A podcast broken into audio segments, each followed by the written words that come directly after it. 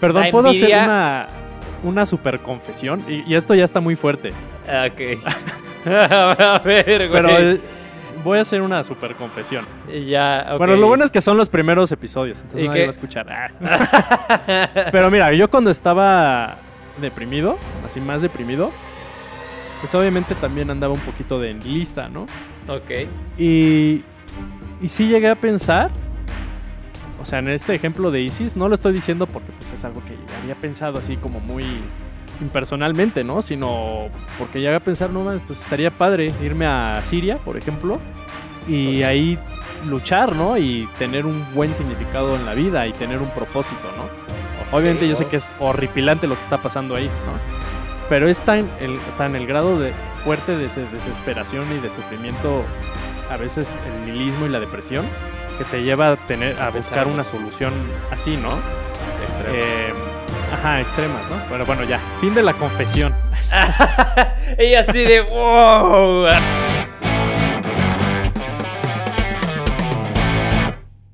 Bueno, pues bienvenidos al tercer episodio de Transmisión Qualia. ¿Cómo estás, Luis? Siempre me da un poquito como de de risa iniciar así el podcast porque no sé cómo iniciarlo y siento que esa pregunta de cómo estás se me hace muy, no sé, como muy chistosa así como para hacer el podcast, pero bueno, ¿cómo estás? Pues, ¿cómo quieres que ¿Cómo te sientes? verdad? Así como- con ¿Sí, una mentada de madre, así como. así de chingato. bueno, es raro también la- porque ya, para, para los que no sepan, o bueno, creo que es más obvio que nada, pero obviamente eh, Daniel y yo estamos desde antes de empezar a grabar, estamos probando y haciendo varias maniobras para que esto pueda salir. Eh, entonces yo creo que por eso es un poco gracioso, si tienes razón. Es un poco extraño más que nada, ¿no? Saludarte otra vez. Ya después de que llevas un rato hablando es como de, por cierto, hola, ¿cómo estás? sí, se escucha así como muy poco natural, pero bueno. Confío en que tu respuesta sea honesta y que me digas realmente Ya. cómo estás, cómo te Oye, encuentras, ¿qué pasa cómo si- te así- sientes. Ay, sí, güey, Ya la terapia ahorita que va a salir, sí, ¿no? ya, sí, ya sé.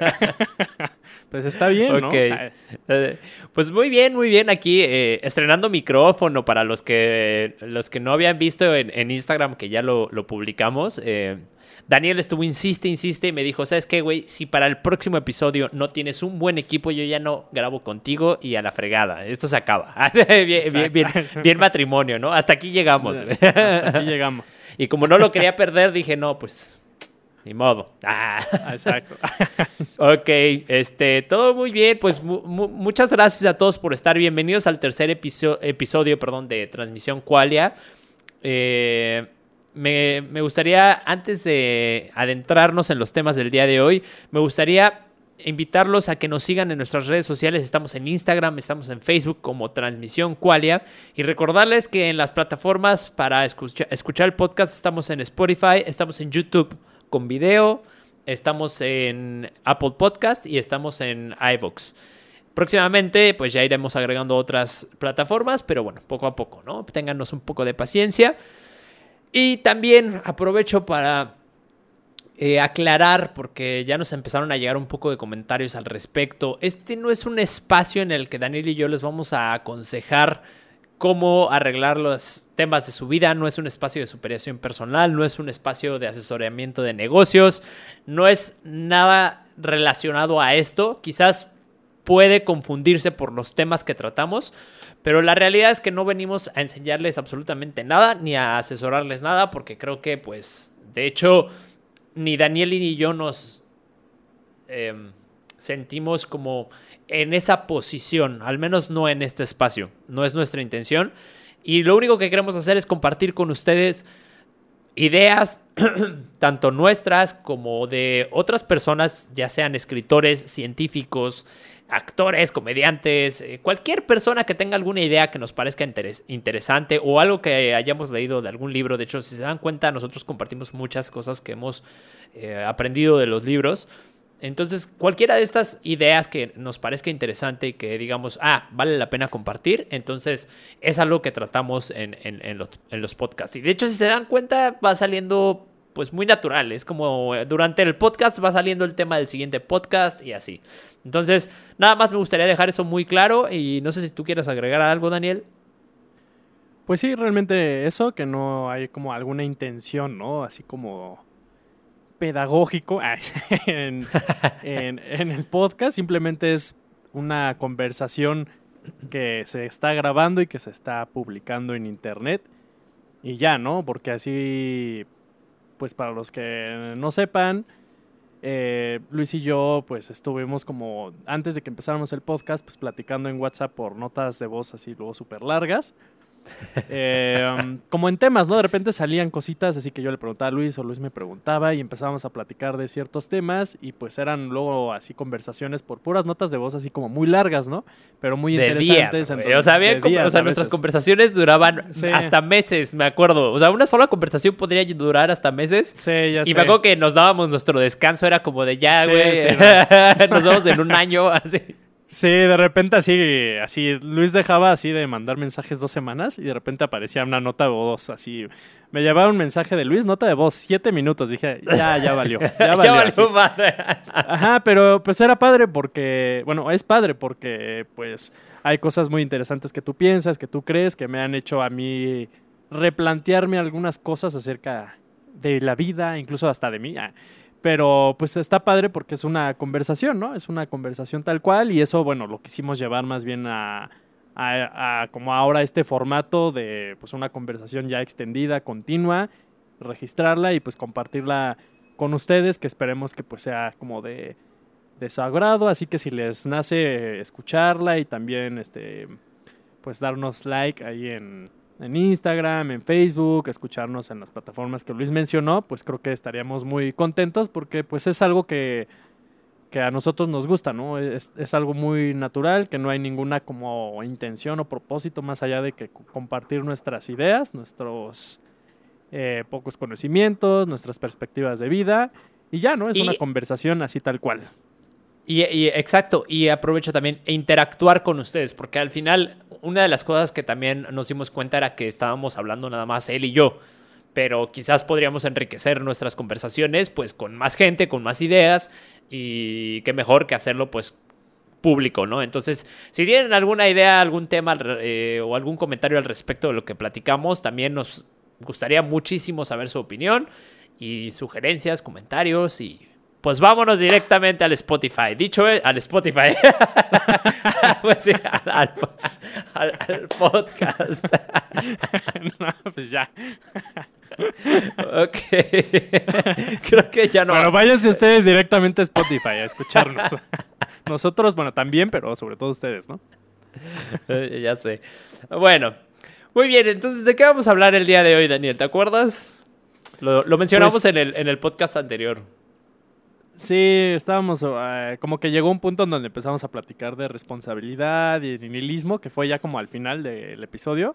Y pues como que nos quedamos con la espinita, ¿no? De seguir en ese tema, pero bueno, decidimos que ya estábamos un poquito cansados y, y mejor hacerlo en otro episodio eso, ¿no? Entonces, pues va a ser un tema, yo creo que esperemos que lo podamos condensar y explicar de la mejor manera, porque creo que sí es un tema como muy complicado, ¿no?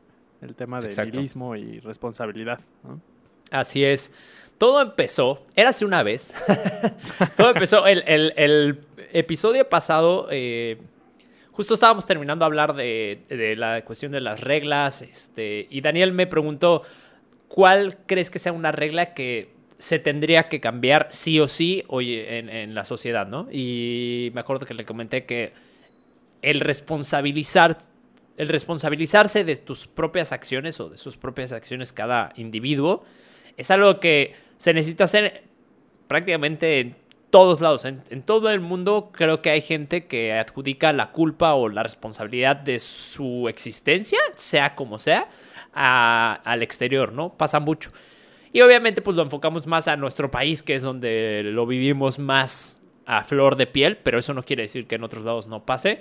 Entonces, de ahí es donde nació este tema de responsabilidad y muy atinadamente creo que Daniel hizo el comentario de, pues es que creo que eso lo podríamos ligar también con nihilismo. Y ahí es en donde la cosa se va a poner complicada y por eso me gustaría que Daniel empezara a hablar, ya, ya que él fue el que sugirió, me gustaría que empezara a hablar de nihilismo, eh, ¿por qué surgió este tema? ¿Por qué lo relacionaste y como por qué querías hablar de ello en este episodio?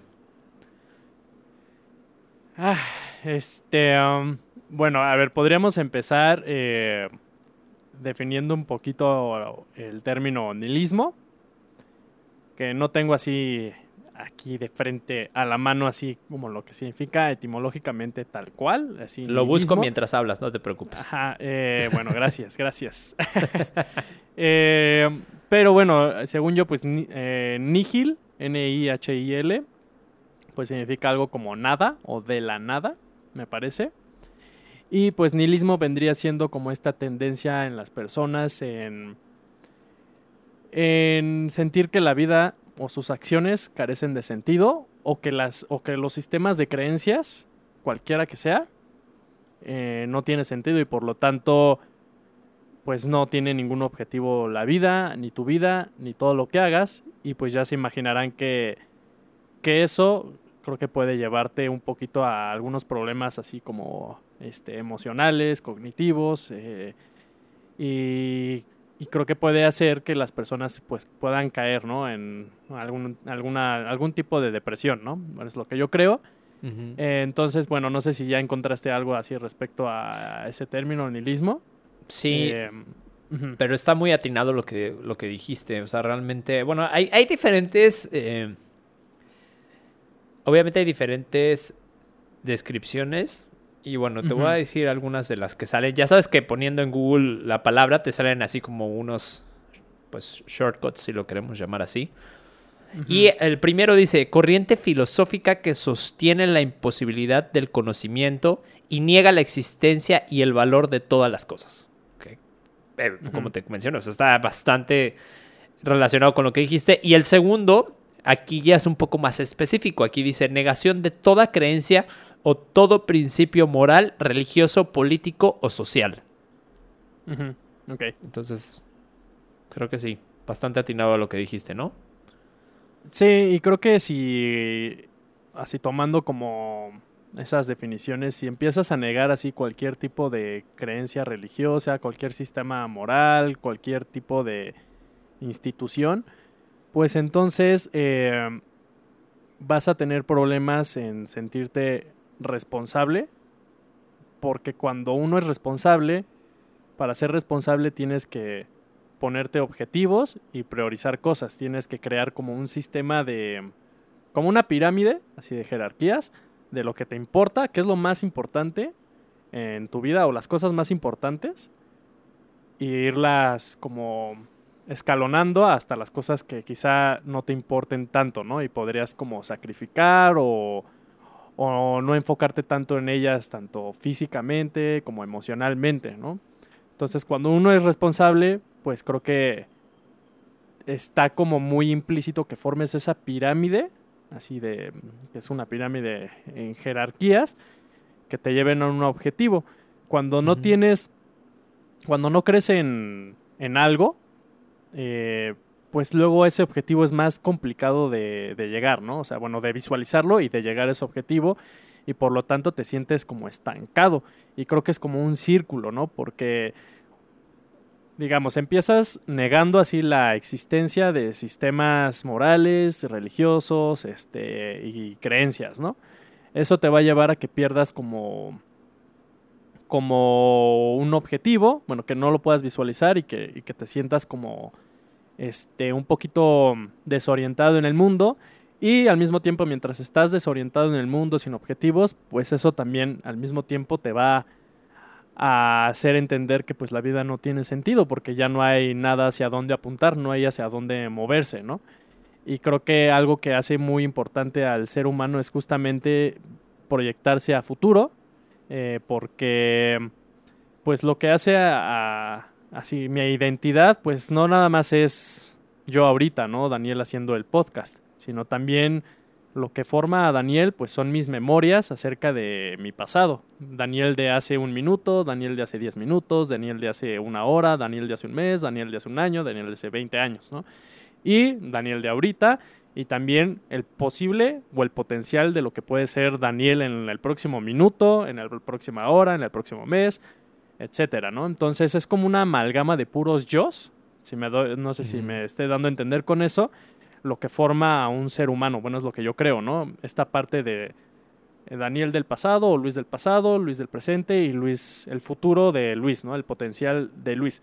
Y cuando quitas ese potencial, ese futuro, pues entonces te estás quitando como una parte de ti y ahí es en donde puedes como desorientarte. Y cuando te quitas esa parte de ti, generalmente eso viene porque no hay, no hay objetivos claros, ¿no? Hacia dónde apuntar, porque los objetivos pues también siento que trabajan y funcionan en, en un esquema de tiempo, ¿no? Eh, si no tuviéramos este concepto o esta sensación de tiempo, muy probablemente no exista objetivos, porque para objetivos se necesita una planeación y para planear cosas, pues se necesita visualizarse, ¿no? A, un futuro y visualizar las distintas posibilidades, ¿no? Em, entonces creo que el hecho de, de, no tener esos objetivos, pues te lleva un poquito a, a, caer en, en perder como el enfoque y perderte a ti mismo, porque eres una, ese yo del futuro es como una tercera parte de ti, y eso puede hacer que pues caigas en esta tendencia de creer que pues nada tiene sentido, ¿no? Porque ya estás perdiendo una gran parte de, de tu identidad, ¿no? Que es el yo del futuro, ¿no? Sí, y de hecho es bastante importante tener en cuenta este concepto, sobre todo porque yo considero, y no me quiero escuchar como en todos los podcasts bien pesimista, pero creo que hoy en día cada vez nos, nos orillamos a esa línea delgada en la que podemos caer muy fácilmente en el nihilismo o en la carencia, pues sí, en la carencia de sentido en muchos aspectos de la vida. ¿A qué me refiero? De hecho, eh, en la publicación que, pusimos el día de, hoy, eh, justo hace un, momento estábamos eh, publicando en Instagram un, pedacito de, del episodio pasado. Y el título que pusimos es La vida es excesivamente fácil hoy en día. ¿Y a qué nos referíamos con esto? o bueno, al menos en, mi caso, ¿cómo lo, cómo lo percibo yo? Es que Hoy en día es tan fácil sobrevivir que son... Sí, de hecho, lo voy a ligar con la pirámide, pero lo voy a ver desde la pirámide de Maslow. Tú hablabas de la pirámide, pero un poco más en la cuestión de objetivos, ¿cierto? Eh, voy a hacer referencia a la pirámide eh, un poco desde el, desde el sentido en lo que lo estabas haciendo, pero haciendo referencia a la, pirámide de, Maslow, ¿no? Entonces Maslow dice, eh, en la parte de hasta abajo están tus necesidades básicas, que es eh, comer, pues respirar evidentemente, o sea, tener un techo, o sea, todo lo que venga con tus necesidades básicas está así como en el primer eslabón en lo que te tienes que enfocar, ¿no?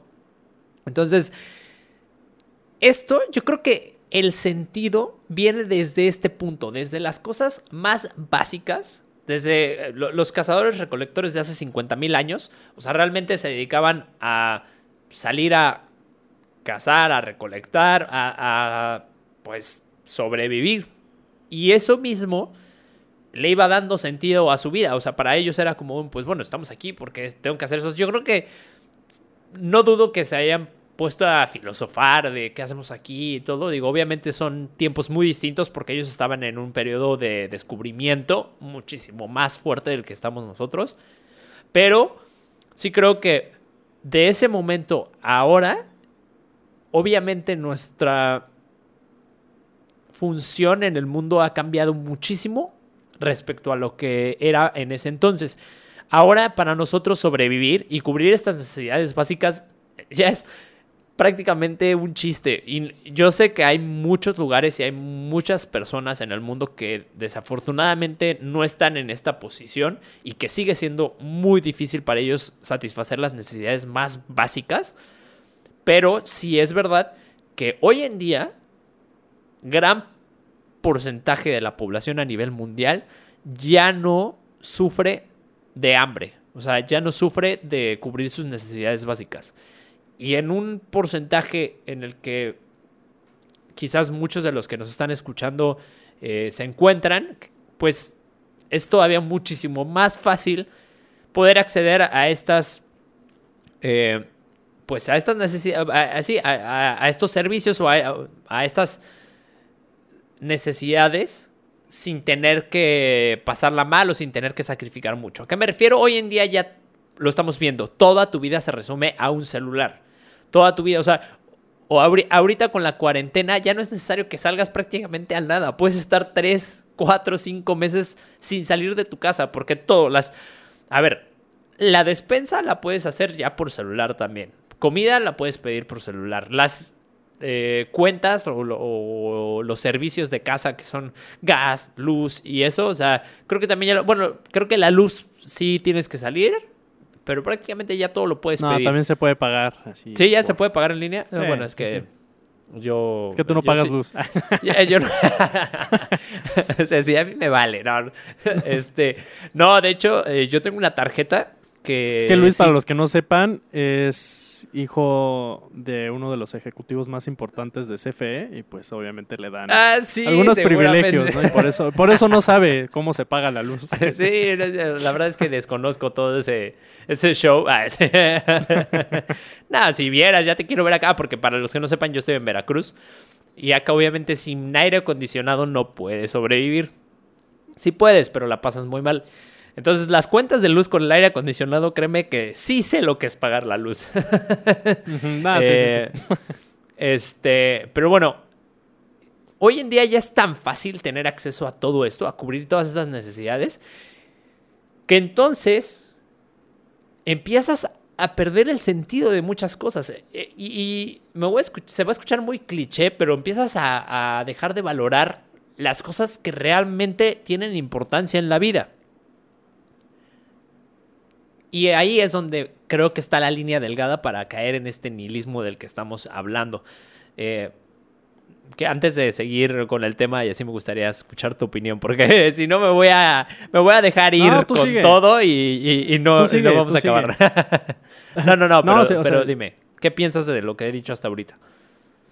Sí, o sea, creo que hay muchas cosas que pueden producir que una persona sea ni lista. Una de ellas, pues, es justamente lo que tú mencionas, ¿no? Que, pues, ya desde principalmente en, desde la época, desde la era como de la ilustración, bueno, que se vino trabajando con desde la era de, de la razón, luego de la ciencia, la ilustración, pues se vinieron trabajando, se vinieron trabajando soluciones muy efectivas para problemas materiales, ¿no? me refiero a materiales en el sentido, de, por ejemplo, de eh, aumento de tecnología, aumento de comunicación, de producción de, este, de comida, que eso pues ayudó a, ha ayudado y está ayudando a mitigar justamente hambrunas, pobreza, que todavía no estamos como en una utopía, nunca vamos a llegar, pero creo que ha habido pues ese progreso, ¿no?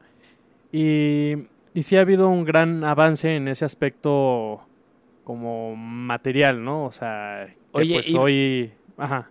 Eh, perdón que te detenga, pero es que, híjole, tocaste un tema que se me hace muy interesante y...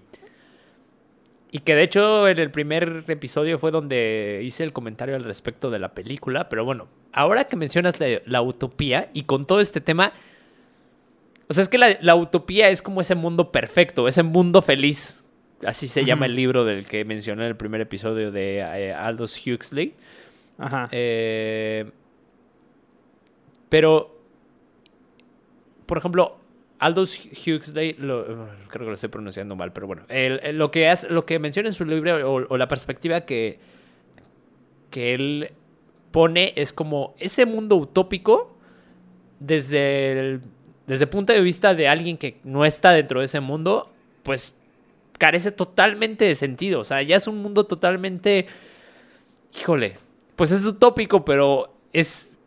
Irónicamente, esa, utopía se convierte en un nihilismo devastador para, para los que quizás experimentamos el sentido de la vida desde otro punto como lo hemos hecho pues nosotros, ¿no? Los que quizás no estamos pues todos nosotros, porque todavía no estamos en ese punto en donde quizás ya perdimos el sentido de la humanidad, ¿no? De lo que nos hace, de nuestra esencia. Entonces, ahí te interrumpí porque tú mencionaste este, este mundo utópico. O sea, ahí tú qué piensas al respecto? O sea, ¿realmente crees que se pueda llegar a ese mundo utópico y mantener esta esencia de la que estamos hablando?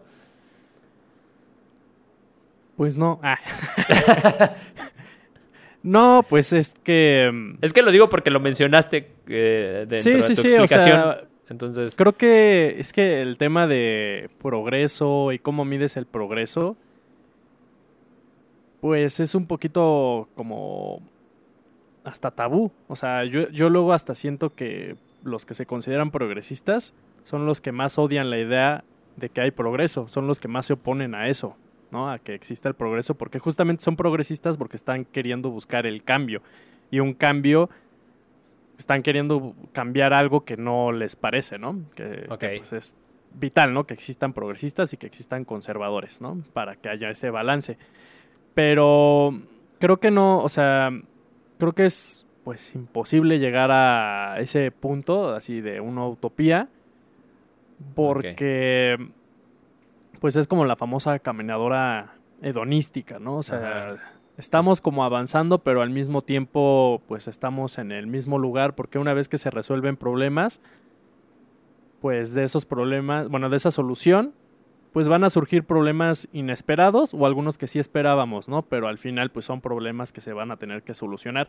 Mi punto es que cada vez esos problemas, o sea, se están como disminuyendo, no se están haciendo tan intensos, tan fuertes, ¿no? O sea, hablando de la pirámide de Maslow, pues justamente ya estamos como escalonando esa pirámide, la estamos escalando más bien. Y ya los problemas que la gran mayoría de las personas tenían, y, no- y ni siquiera hace mucho tiempo, o sea, en el siglo XIX, em, o en, o sea, en Europa occidental, así que era un- pues la- una de las regiones más ricas en el mundo, en el siglo Ajá. XIX, pues hoy en día la calidad de vida que tienen las personas así en, en países pues que son considerados hoy en día pobres, pues viven mejor, mucho mejor que las personas del siglo XIX en Europa occidental, ¿no? Entonces Sí, yo creo que sí ha habido un, es- así, un, un escalar de esa pirámide en donde se solucionan problemas muy graves que es pues no tener un hogar, no tener que comer, eh, no tener cómo sostenerte, ¿no? O sea, no tener cómo sobrevivir, ¿no? Tus necesidades básicas. Pero bueno, con eso, pues obviamente pueden surgir otros problemas, pero yo sí veo que esos problemas, pues ya no son tan fatales, ¿no? Como, como los otros, pero siguen siendo problemas, ¿no? Y, y como pues por la misma esencia que tiene el ser humano de estar siempre al pendiente de las cosas negativas, porque si estás al pendiente de las cosas negativas, eso te ayuda a sobrevivir, porque lo puedes prevenir, lo puedes evitar o lo puedes luchar, pues obviamente eso que está muy, este, mm, así muy metido así en la psicología del ser humano, este sesgo, ¿no? De negatividad, pues hace que también siempre nos estemos enfocando en lo negativo, ¿no? Entonces, una vez que se soluciona un problema y emergen otros problemas que pueden ser un poquito más diminutos comparados a los, con los problemas anteriores que se resolvieron, pues vamos a estar observando más problemas, ¿no? Es, muy- es muy natural, ¿no? Estar observando más problemas y creo que se tiene que hacer.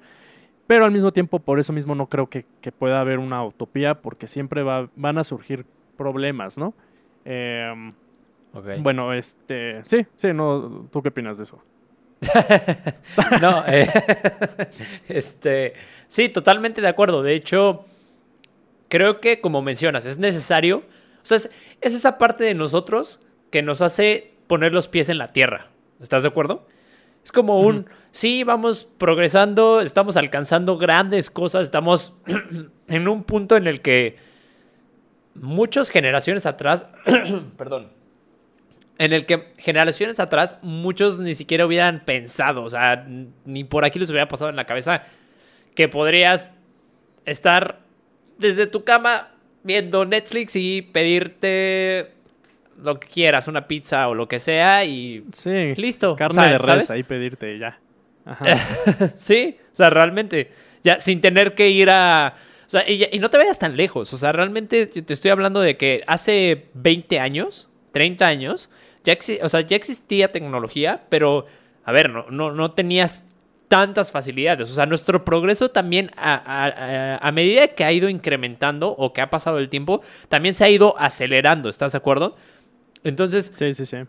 eso también, o sea, estoy seguro que en cinco años vamos a crecer muchísimo más de lo que hemos crecido en los últimos 10 años, ¿no? O sea, no, no, no lo sé, pero al menos así lo veo. De hecho, en el episodio de, de- que estábamos hablando de Elon Musk, eh, bueno, con, Joe Rogan, ¿te acuerdas que estábamos hablando un poco de eso? Sí, nosotros con Elon Musk. con Elon Musk. No, pero, o sea, lo que Elon le, platicaba a Joe Rogan, o más bien lo que Joe Rogan le pregunta es, oye, ¿en cuánto tiempo crees que se dé esta tecnología en la que quizás, fíjate, que ya no tengas que hablar? O sea, él está hablando de una de tecnología en la que ya te puedas comunicar pues prácticamente con la con la con la mente, casi casi. Eh, ¿eh? sí, telepáticamente, o sea, literal. Y él le decía que más o menos entre 5 y 10 años. O sea, dices, no jodas, güey. ¿En qué momento sí, pues con tus pensamientos puedes ordenar cosas, ¿no? Sí, o sea, y, de hecho él... O sea, bueno, ordenar cosas de Amazon o lo que sea, ¿no? A eso me refiero. Pues, pedir cosas, ¿no? Online. Sí, no, imagínate, pero imagínate tener tanta información en tu cabeza así rondando, o sea, todos los comerciales tenerlos en tu mente, porque imagino que también así como tú emites información, pues te va a llegar información. Entonces, ah, habrá que ver cómo resulta eso, pero o sea, a lo que voy es que sí está muy cañón como... O sea, ya Pero, es algo para mí... Perdón que te interrumpa. Ajá. Pero justamente ese es el tema de la caminadora hedonística. O sea, es algo, es, es como una forma de un cambio que puede brindar muchos beneficios, pero ahorita tú justamente te causó un poquito como de no sé si problema o ansiedad o viste como problemas, ¿no? eso. está en mi naturaleza más que nada, güey. Ajá, o sea, como, como, no, en, todos, ¿no? Obviamente hay personas en donde más, ¿no? Pero pues justamente, pues por eso mismo nunca vamos a llegar a una utopía, porque siempre vamos a estar inconformes, ¿no? Porque también creo que la base de la superación es estar inconforme con algo, ¿no? El punto pues, es saberlo mediar, ¿no? Eso. Pero de, hecho, fíjate, y eso es a, lo, a eso es a lo que voy también con, con, con, la, con mi primer comentario cuando hice referencia a la, a la, pirámide de Maslow, ¿no? O sea, tú terminas de satisfacer tus necesidades básicas. Ay, ya estoy tirando esto.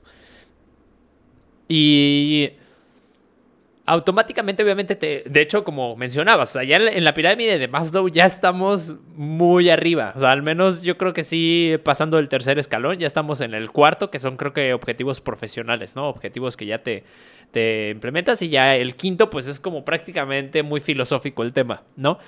Eh, no sé si, eh, según yo sí, no, no recuerdo exactamente las palabras, pero creo que más o menos es así el, la, escalera de Maslow, o la pirámide de Maslow. Entonces, mi punto es cuando ya empiezas a ver a lugares en los que, pues realmente el que voltees a ver ahí o no, no te afecta en lo absoluto. O sea, realmente el analizar,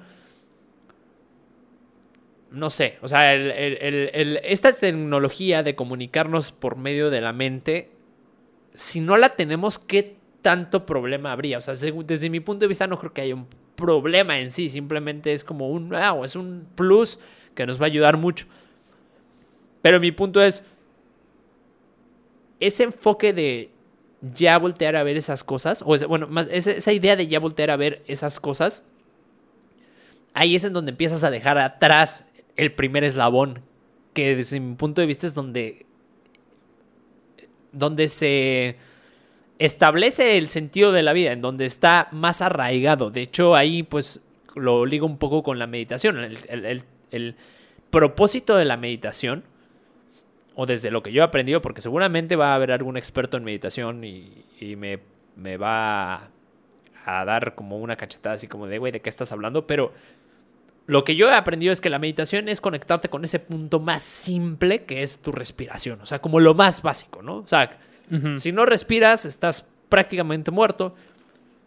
Y es como, güey, olvídate absolutamente de todo. Lo que necesitas es respirar, ¿no? O sea, obviamente yo sé que necesitas comer y demás, pero punto número uno, necesitas respirar. respirar. Entonces, vete a, lo, más básico, vete al punto más básico. Y ese, y ese, ese era mi... Pues no es inquietud, pero ese es mi punto con lo que te mencionaba de la pirámide de Maslow. O sea, cuando tú ya llegas a este momento en el que Elon Musk está pensando en cómo nos vamos a comunicar mediante o telepáticamente, es importante, no estoy diciendo que no se haga, o sea, yo la verdad es que sí creo que se debe de hacer y me encantaría vivir para, para experimentarlos, estaría súper chingón. Pero creo que también es súper importante no dejar de lado este es el primer eslabón. O sea, no dejar de lado los... O sea, como dicen, no perder los pies de la tierra o, poner los pies en la tierra, ¿no? O sea, no, no, salirte de ahí, porque entonces es en donde puedes perder el sentido de muchas cosas y pues llegar al, nihilismo en sí. ¿Qué piensas? Sí, creo que es, sí, es más bien, yo creo que yo lo veo así. O sea, eso que mencionas, que tienes la pirámide más low y, y, y entre más estás escalando esa pirámide, pues también existe más el riesgo de que que no alcances a ver, ¿no? El, fondo de esa pirámide, que son como tus necesidades básicas, pues lo más, este, íntimo, ¿no? De una persona que es, pues, sobrevivir, respirar, ¿no? O sea, existe ese riesgo. Em, yo, yo lo que veo es que, o sea, relacionándolo, por ejemplo, con el tema del nihilismo, es que, pues sí ha habido un gran progreso, ¿no? Hacia en la humanidad, en, en, muchísimos aspectos, pero sobre todo el aspecto material, ¿no? De que podemos tener muchísima abundancia de materiales, tanto de comida como de agua, como de entretenimiento también, o sea, se produce muchísimo entretenimiento, mucho arte, mucha arte, o sea, tenemos mucha abundancia, vivimos en una época de mucha abundancia, ¿no? Sin menosprecio, o sea, sin dejar a un lado que también hay ciertas regiones en el mundo o ciertos momentos que pues esa abundancia no existe y se tiene que voltear a ver, ¿no? O sea, no estoy diciendo que, que, eso no esté pasando, sí está pasando, pero definitivamente comparándolo con, el pasado, pues sí estamos viviendo en, un mundo de mucha abundancia material. Eh, que pues nos ha hecho pues crear muchísimas cosas, ¿no? Este, eh, pero y también vivir más sanamente, o sea, pues la longevidad pues este también se ha extendido, la forma, o sea, ya eh, las mujeres pues ya, ya pueden tener menos hijos justamente porque pues ya no se están muriendo los, los hijos, ¿no? Este, al, nacer y todo eso. Entonces sí ha habido muchas eh, como mejoras en ese aspecto, pero al mismo tiempo creo que eso ah, empieza a alejarte un poquito de como este instinto así muy eh, de supervivencia, em, eh, justamente de, te aleja un poquito, por así decirlo, de, de, voltearte a ver y voltear a ver y escuchar y sentir tu respiración, ¿no? Porque tienes todo lo demás, así que es externo a ti, que te está dando una mejor calidad de vida, pero todavía no es suficiente. Y por eso yo creo que, o sea, para mí no es como una coincidencia que tú, por ejemplo, estés practicando meditación, ¿no? O que um, otra vez empiece a ver este tema de que la astrología otra vez ya, no sé si te has fijado, pero como que otra vez las personas están volteando a ver así un poquito con más, sin menos escepticismo a la astrología, a los tarots, el tema del chamanismo, que lo de la ayahuasca y todo eso, porque son eh, actividades que nos ayudan a reencontrarnos con nosotros mismos, ¿no? Y nos ayudan a, a ver algo que quizá nos habíamos alejado por esta parte como material que nos ha brindado muchísimas cosas, pero creo que hoy en día podemos ya, este, ya pasamos esa etapa de demasiado progreso material, eh, que nos dio muchísimas cosas, pero creo que es muy importante que ya empecemos, que ya está pasando, yo sí lo veo, que ya empezamos a, a ver el otro, ¿no? El otro lado del espectro de lo que es ser un ser humano, ¿no? Esta parte como muy este introspectiva de conexión con su con, con tu respiración, o sea, con la misma supervivencia, porque es algo que nos ayuda a entender quiénes somos, ¿no? Eh, no podemos entender realmente quiénes somos si nada más nos enfocamos a pues todos los bienes materiales exteriores a nosotros que la humanidad ha creado, ¿no? O que hemos creado, sino también necesitamos un poquito voltearnos a ver a nosotros y creo que eh, este tema de meditación, de prácticas así orientales, de la astrología, de creer en este tipo de, de cosas que a lo mejor hace 20, 30 años se hubieran considerado como supersticiones, como astrología y tarots, creo que está reemergiendo porque es una respuesta al nihilismo que produjo justamente esta como sobreexigencia y sobre estimulación a lo material. Porque justamente, o sea, por ejemplo, una de las cosas que, que decía Marx, que sí estoy como ahí de acuerdo, es que una de sus críticas ante el capitalismo es justamente que el capitalismo lo que puede hacer es, él tenía una palabra, no sé si es así tal cual, pero es alienar, como alejar al ser humano de lo que realmente puede ser, ¿no? O puede llegar a ser, ¿no? Porque se está enfocando en bienes exteriores a él. Y creo que ahí sí, sí tiene razón. Ya, ya el, el cómo eso lo lleva así un poquito como a resentimiento hacia la clase este, burguesa y todo eso, bueno, ya eso es otro tema, que ahí yo no estoy de acuerdo. Pero creo que en esa crítica de unas, un sobre enfoque a, los temas materiales y a los temas exteriores a nosotros, nos pueden llevar a perdernos, ¿no? Y eso, o sea, también lo relaciono con el tema de nihilismo y, y utopía, porque, pues, ¿qué pasó el siglo pasado, ¿no? Con el marxismo-comunismo y con el nazismo, pues al final fueron unas, se crearon unas utopías, ¿no?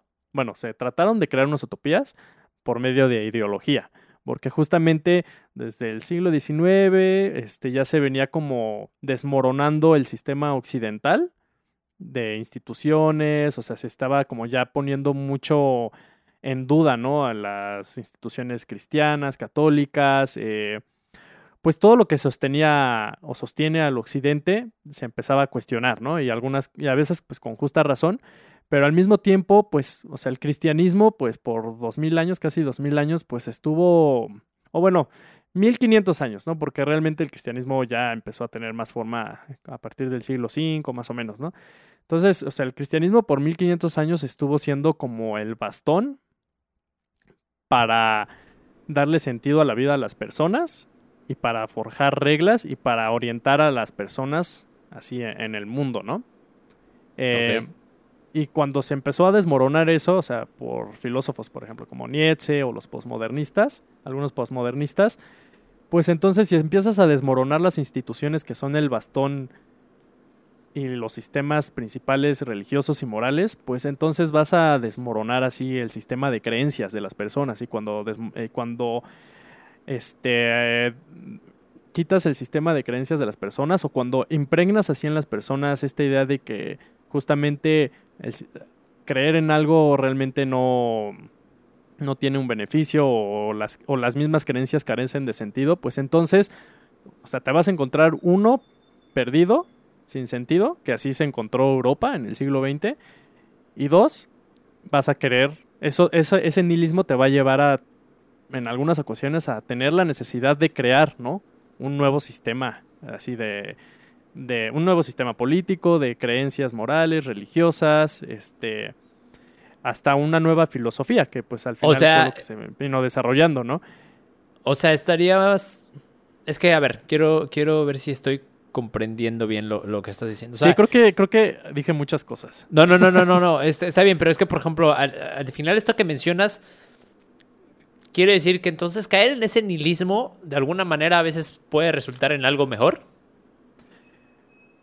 puede resultar en que, que es tan sufrible, o sea, tan, tan horrendo caer en nihilismo que te puede llevar a buscar una solución y esa solución es encontrar un nuevo significado, algo que te sostenga, un nuevo sistema de creencias ¿no? y morales que te sostenga para que te saque de ese nihilismo.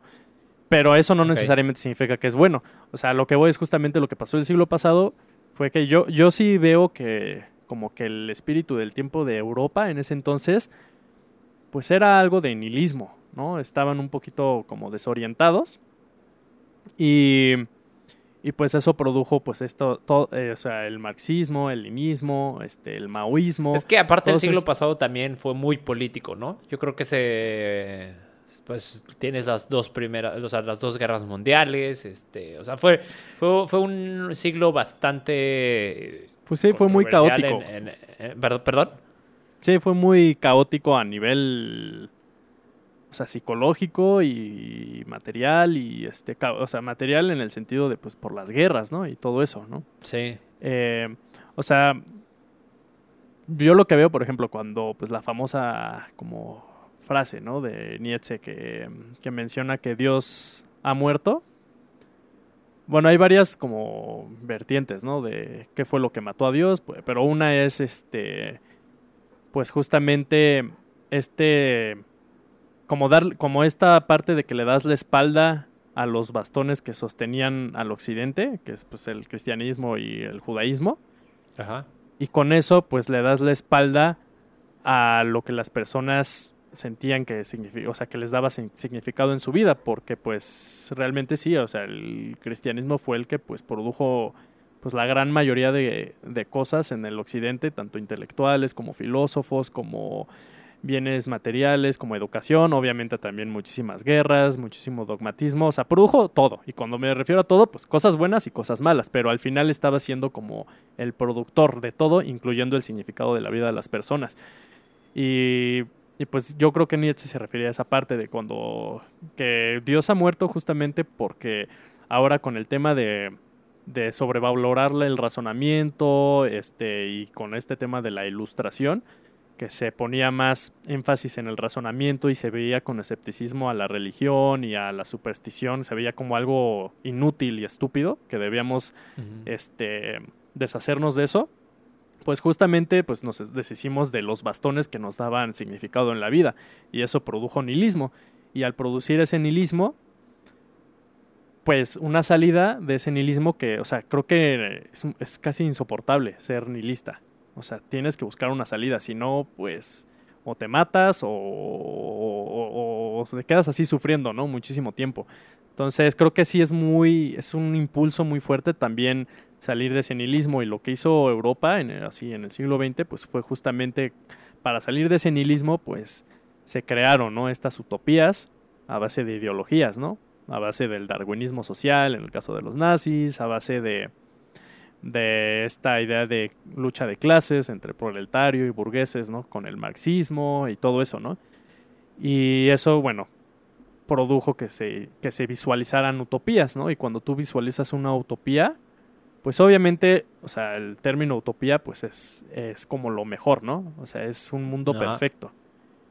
¿Y quién no quiere un mundo perfecto, no? O bueno, o es la mayoría de las personas, pues yo creo que estarían de acuerdo que, puta, un mundo perfecto estaría bien, ¿no? Pero lo que implica para llegar a un mundo perfecto, pues es un infierno, ¿no? O sea, para llegar a ese mundo perfecto, pues se tiene que producir un infierno porque justamente, eh, digamos, el, la utopía envisionada por, por los comunistas, pues era un, un mundo hacia grandes rasgos, sin, sin clases, y que la producción de, de materiales y de comida, pues estuviera centralizada, ¿no? Para que todos tuvieran básicamente lo mismo. Pero para llegar a eso, pues hay obstáculos.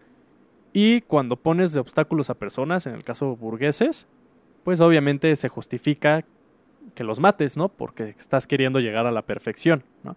Y por eso, pues, el siglo XX fue ultra caótico. O sea, además de que, como tú dices, era muy político y estaban estas figuras así como, este, que se alababan, porque también el tema de la muerte de Dios, pues fue, pues ahora se tiene que sustituir por algo, ¿no? Y por eso se sustituyó con, con la noción de naciones, con el tema de, de un líder, ¿no?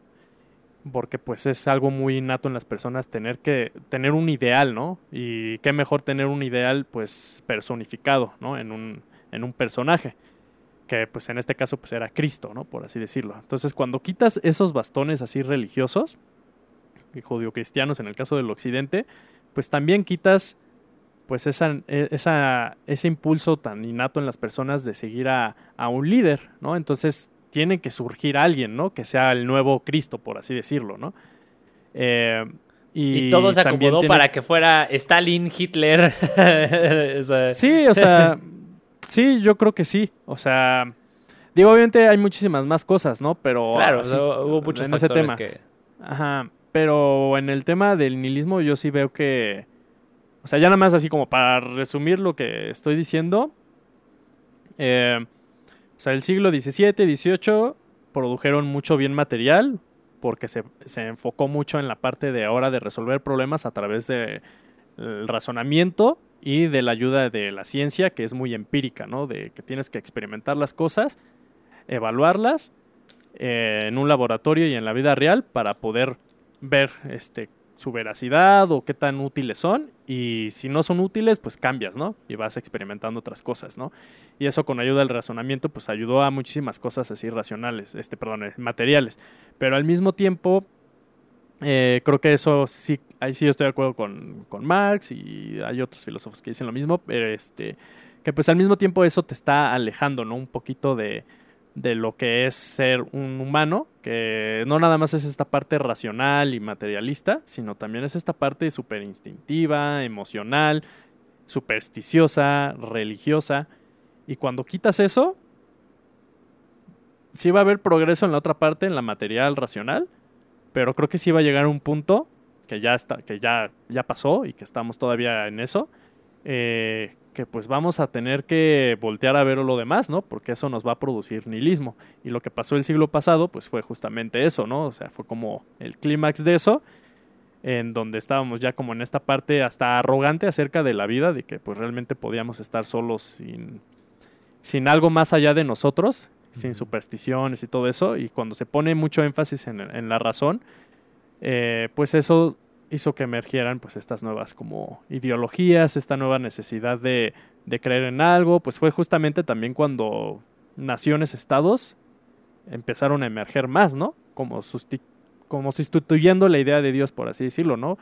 O sea, y, hoy en día pues también puedes decir, sí, yo no creo en Dios, pero sí crees en México, ¿no? O sea, esa idea, ¿no? Por supuesto. Ajá. Entonces, pues creo que del nihilismo te puede, o sea, una cosa positiva del, nihilismo, pues es que puede llevarte el nihilismo a, tener que, por necesidad, crear un nuevo sistema, ¿no? De, de, creencias morales, religiosas. Nada más ahí lo peligroso, pues es que como es un nuevo sistema o algo que, que estás experimentando de nuevo, pues eso no te garantiza de que vaya a funcionar. Y pues justamente así el comunismo, así pasó, ¿no? Con el comunismo, ¿no? Sí, que al final al final son... Eh, pues son experiencias que se van retroalimentando a sí mismas y van construyendo un sistema, ¿no? Yo creo que, de hecho, tiene, yo creo que el resultado de, este mismo progreso y de todo lo que va aconteciendo eh, a su alrededor, tiene que ver con el mismo entorno que se va creando y que vamos creando.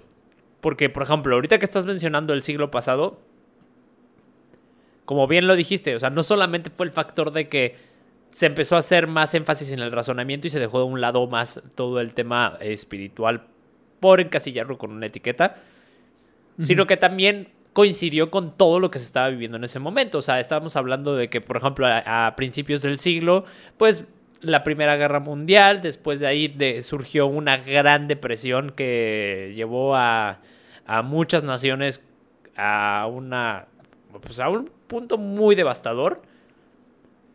Y que eso obviamente va creando también falsas esperanzas en la gente, que también va creando esta necesidad de, de agarrarse de algo. Y qué mejor que ese algo sea alguien que les está vendiendo ciertas promesas, que te está diciendo, oye, yo te voy a llevar acá. Y están los dos lados, ¿eh? Y, están los dos lados. Eh, hablando, por ejemplo, en, temas de la Segunda Guerra Mundial.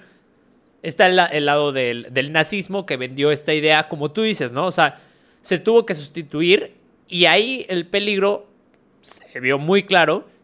Porque vendió esta idea de la raza aria, ¿no? De esta idea de que nosotros somos los que tenemos que predominar en el mundo y entonces la gente se lo compró, pero fue a causa de muchas cosas. Como bien mencionas, fue esta transición de, de enfocarse un poco más en lo racional y fue como, ah, sí, tienes razón. Este, e, este, este güey tiene razón. Me hace sentido que nosotros somos los más fregones y que necesitamos, y que aparte nos dejaron bien jodidos en la guerra anterior. O sea, como muchas cosas. Entonces me compro la idea y lo apoyo al 100%.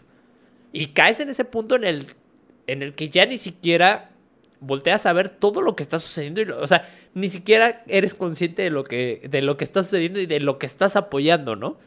Al igual que hubo otros líderes que aprovecharon también ese punto o ese, esa crisis y pues hicieron buenas cosas. No estoy diciendo que sea que alguien sea un, pan de Dios, pero sí, ¿no? O sea, por, aquí me estoy refiriendo a, a, Franklin, a Franklin Roosevelt en específico, porque creo que él eh, pues fue como la contraparte.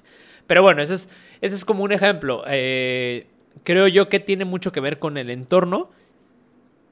Y de ahí, pues, lo que va, lo que va sucediendo también en tanto cuestión individual como cuestión social. ¿Me explico? Y entonces eso ya va resultando en, pues, lo que sigue, en las nuevas creencias, en este nuevo sistema, y ya sea en una eh, catástrofe, catástrofe, o en, en, algo productivo, como dijiste, ¿no? O sea, caes en ese momento ya tan bajo que lo único que te queda es o irte al vacío o resurgir. porque fíjate que de hecho, tocando el otro punto de caer en el vacío, eh, ¿ves que te comenté que ahorita estoy leyendo el libro de Collapse de Jared Diamond? Ajá, sí. Y eh, está súper interesante porque ese libro habla de cómo colapsan precisamente las, las sociedades. Y de hecho me encanta porque hace referencia de cómo nosotros mismos podríamos colapsar. O sea, todos los ejemplos que va mencionando al final como de cada capítulo va haciendo referencia de cómo eso se podría traducir al día de hoy. Ah, hoy en día. Esto es súper interesante. Y menciona eh, en un capítulo, eh, me parece que es el tercero, en donde menciona la caída de tres islas del Pacífico y cómo, cómo sucedió. No voy a meter en detalles del libro porque pues eso podría ser tema para mejor otro, otro momento. Otro podcast. Otro podcast, exactamente, pero, pero lo quiero mencionar porque sí tiene mucho que ver con lo que estamos diciendo. Resumiendo el, lo que dice el libro, cuando colapsan estas tres islas que se alimentaban, fíjate, Colapsa la, madre, la isla principal, que era la que alimentaba a las otras dos, porque las otras dos carecían de ciertos recursos. O sea, cada isla tenía una carencia de un recurso. Entonces, entre ellas mismas funcionaban como proveedoras de, la, de, las otras. ¿Me explico? O sea, desde ahí, pues, se hacía esta interdependencia comercial. Colapsa la, la isla principal y evidentemente las otras dos empiezan a caer. Porque entonces ya no tenían esta. O sea, ya no tenían estos recursos para poder seguir adelante. Y lo que él menciona es. O, al punto al que voy con esto es cómo colapsó cada una de ellas. O sea, cómo, cómo sucedió en cada uno de estos casos. Las tres colapsaron. Y aquí a lo que voy es la, la isla de Henderson, que es la, la tercera, colapsa de una forma muy de la chingada, que fue pues él terminó en el suicidio de, varios de los que estaban ahí. O sea, porque quedaron. No, no, ahí sí no recuerdo bien el dato. No, no, fue ahí. Eh, hizo referencia a, otro caso en, en, el siglo XVIII también. Creo que fue en, Estados Unidos. Que quedó una persona viva también de. No me acuerdo de qué estado. De una tribu. Cuando ya llegaron los. Eh, empezó, cuando empezó la colonización entonces, quedó viva una persona durante 18 años. Pero bueno, eso, es otro. Estoy hablando ahorita de las islas. En las islas, esta, eh, estas personas que estaban en Henderson, pues se terminaron suicidando porque ya no había nadie. O sea, imagínate que pues se va, se va quedando sin gente en la isla. No puede salir de ahí porque no tienes recursos para construir un transporte. Y aparte de que son islas que están muy retiradas de pues, los principales sitios o países. Entonces, te quedas solo y automáticamente pues caes en esta decadencia. Y en esa decadencia que te lleva a este nihilismo, porque pues pierde sentido absolutamente todo. Ahí sí vas viendo cómo se va degradando la, pirámide de Maslow, porque entonces ya ni, o sea, imagínate que, que, esas sociedades, estoy hablando, estas sociedades colapsaron por ahí del año 800. Entonces estás hablando de que, pues tampoco llegaron a un punto, a un eslabón tan avanzado como el, el que estamos nosotros ahorita, pero sí ya podrían, ya, ya tenían eh, pues momentos recreativos, ya había, ya había surgido la revolución eh, agrícola, ya, ya tenían herramientas para poder eh, sembrar y demás, entonces ya no necesitaban enfocarse todo el tiempo en cazar y recolectar. Pero entonces pierden esto y van cayendo poco a poco de eslabón hasta el punto en el que pues se dedican a buscar comida porque ya obviamente se empiezan a, fíjate que empiezan a carecer ya hasta de los mismos recursos en la, en la isla para alimentarse vuelven a caer, a, regresar a, los principios. De hecho, caen en el canibalismo, cosa que se vio también en la Segunda Guerra Mundial y en muchos otros episodios no muy lejanos al día de hoy. Entonces caen en el canibalismo y ya hasta el punto en el que, pues, ya, o sea, imagínate tanto tiempo estar solo, sin nada, o sea, si ya, ya fue tanto la frustración que pues terminó en el suicidio, ¿no? O sea, entonces, por eso lo menciono, porque caes en ese nihilismo en el que, pues quizás sí se podían seguir alimentando eh, mediante, porque estaban, pues era una isla, entonces tenían peces y demás. Pero, pues sí llegó un momento en el que ya careció de sentido su vida y entonces dijeron, ¿sabes qué? Hasta aquí, se acabó. Y así fue como colapsó esa isla en específico. Entonces es, lo, lo, mencioné porque creo que ese es un claro ejemplo de cómo puede terminar el nihilismo de la peor forma, ¿no? A lo que tú estabas haciendo referencia. Sí, sí es una pues sí, es que creo que. O sea, cuando uno tiene un sistema de creencias, cual sea, ¿eh? incluso si eres ateo. Perdóname, oh, perdón, perdón, perdón, te voy a interrumpir. Justo, justamente dentro de esa degradación, ellos. Ajá. Fíjate, es, eh, una de las cosas que, sucedieron fue como, como, empezaron, o sea, imagínate, empiezas a perder todos tus recursos, empiezas a sufrir hambruna, entonces dejaron de creer en los dioses, porque entonces el dios ya no les proveía, y entonces empezó a haber una guerra civil. O sea, o sea, literal se empezaron a desmadrar entre ellos porque cuando tú tienes problemas, por ejemplo, con tu vecino, o sea, ya que son muy heavies, por así decirlo, pues te mudas, ¿no? en, un ejemplo. Pero ahí pues no tenían a dónde irse. Entonces terminó en... Acabaron unos con otros, pero es que ahorita que empezaste a decir de la religión, o sea, hasta eso se fue degradando, o sea, terminaron por deshacerse de sus creencias y evidentemente eso fue lo que ya dio paso al último punto en donde ya no tenía sentido, como bien lo estabas mencionando. Sí, ahí es como lo súper interesante de eso, porque yo sí creo que sí hay ciertos sistemas de creencias y cómo procesas esas creencias que te pueden llevar justamente a al nihilismo o a soportar momentos así de mucho estrés y sufrimiento. O sea, por ejemplo, la contraparte de lo que tú dices o mencionas, ¿no? Que en esa isla, ¿dónde es? O sea, ¿en, Europa o dónde es? No, no, no, es el, el Pacífico, están eh, por las... Es que es... ¿Son las polinesas? Son las polinesas, pero no me acuerdo las, ah, los nombres. Mira, aquí está, es Manga, Mangavera, la otra se llama Pitcairn y la otra es Henderson. Son las tres que te digo. Ah, Mangavera era la principal, luego está eh, Pitcairn y luego está Henderson. No sé, ah, no sé si lo estoy pronunciando bien, güey, pero, eh, pero sí son polinesias. Perdón, ah, no, no, mencioné esa parte. Bueno, digamos, e, ese ejemplo que tú dices, ¿no? Que ya no tienen cómo subsistir, entonces por lo tanto le dan la espalda a sus dioses, ¿no? Ajá. Pues ese es, o sea, dentro de ese mismo sistema de, o sea, de creencias en los dioses, pues también muy de fondo está eh, otra, otra, otra noción que es pues darle la espalda a los dioses, ¿no? La contraparte de eso, yo podría decir que lo opuesto a eso es el judaísmo.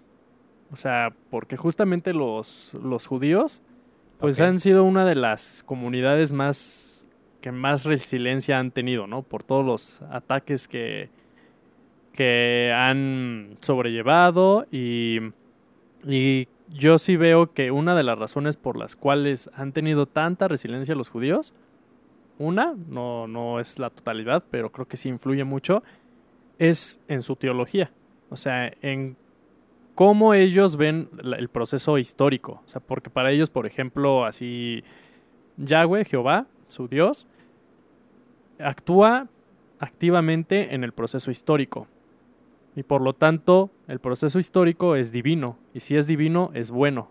Entonces, digamos, cuando este, eh, Babilonia destruyó el templo de Jerusalén en el siglo VI antes de Cristo y fueron exiliados así un buen de, judíos, así como por casi 30 años a Babilonia, eh, lejos de que dejaran de creer en, en su religión y en Jehová, eso se fortaleció y se hicieron de hecho más ortodoxos, este, Y fue ahí cuando crearon también el libro El Levítico, que son puras leyes, son, son 613 mandamientos y todo eso, ¿no? Ahí fue cuando se hicieron todavía más religiosos, ¿no? Pero es justamente el cómo conceptualizaron la idea de Dios en el proceso este, histórico, ¿no? Porque si Dios está activo en el proceso histórico y Dios es divino y es bueno, pues entonces el proceso histórico es bueno y por lo tanto, pues hay que seguir, ¿no? Hay que seguir con esto y lo que pase, sea bueno o malo, pues es decisión de Jehová, ¿no? Y fue acto de Jehová y pues lo tenemos que respetar y ya, ¿no? Y eso se estuvo repitiendo pues muchísimo tiempo, ¿no? Eh, entonces yo creo que, o sea, por eso es muy importante sí tener un sistema de creencias, porque pues sí te puede llevar, o sea, por un lado, pues un sistema de creencias es que es, pues es también muy, muy este, binario, ¿no? Porque está el ejemplo que tú dices, ¿no? O sea, el sistema de creencias de, de estas islas, pues quizá los llevaron a, al nihilismo, que ya nada lo sostenía, ni siquiera los dioses les daban como, ay, ¿cómo le? Como mm, se fue como apoyo emocional, ni siquiera, ¿no? Así de lo que estaba, de lo que estaba pasando, lo que estaba pasando, ¿no? Pero no, eso, pues, pero, llevó a autoaniquilarse. Ajá. Pero no, no siento que lo que haya pasado fue a causa de sus creencias, sino lo que pasó fue a causa de un, de, de hecho, fue a causa de sus propias acciones y del entorno. O sea, fue como eh, un conjunto de, de situaciones, tanto dependientes de ellos como de, la misma naturaleza. La misma naturaleza también contribuyó mucho a cómo se fue, eh, se fue deshaciendo todo. O sea, no, no tanto como que las creencias, o sea, más bien la, el resultado de eso fue que terminaron por rechazar sus creencias, porque pues obviamente ¿Estás de acuerdo que en ese, en ese momento, y hasta el día de hoy, pero más en ese entonces, pues la creencia en, un dios o en varios dioses era un, este dios me va a ayudar para que llueva, este dios me va a ayudar para que llegue la abundancia en la comida, este dios me va a... Entonces, obviamente, cuando tú empiezas a carecer de eso que se supone que el dios te va a dar, pues entonces, ¿sabes qué? A volar, güey, ya no me... O sea, no, entonces no existe. Sí, sí, sí, o sea, pero justamente, o sea, a lo que voy es que es justamente, o sea, el riesgo de, caer en nihilismo, pues es que rechazas todo tipo de creencias, o sea, y una creencia, cuando tú crees en algo, o sea, cuando se vuelve una realidad tu creencia, pues es cuando la actúas. Cuando, o sea, si yo, Daniel, ahorita, yo creo que eh, alrededor, en la luna está orbitando una taza de café, y esa taza de café me da mucho sentido en la vida y hace que realmente me pare día a día, desde el punto de vista así pragmático, filosófico, eso es real, porque tiene una utilidad. Porque si, si me está haciendo levantarme y así, pues es útil, ¿no?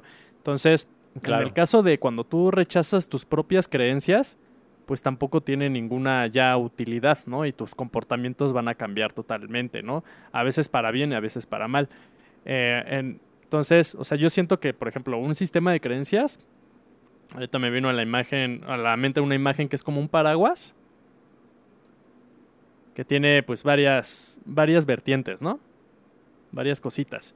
Y tiene pues el, mango del paraguas, ¿no? Donde lo, donde lo agarras.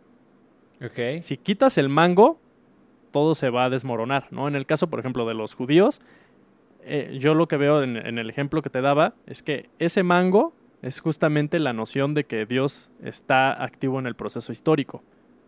Y eso lo sostiene en momentos de mucha adversidad y mucho sufrimiento y mucha tragedia. No, no, no, no conozco así para nada los detalles de, del sistema de creencias religiosos y la sociedad de la que tú me estás comentando ahorita, pero por lo que dices, quizá ese mango no existía. O sea, bueno, se, o sea, se, quitaron ese mango, ¿no? O sea, o sea, ¿te refieres a que dejaron la, de sostenerlo. la espera del Mesías era lo que los hacía mantenerse en pie?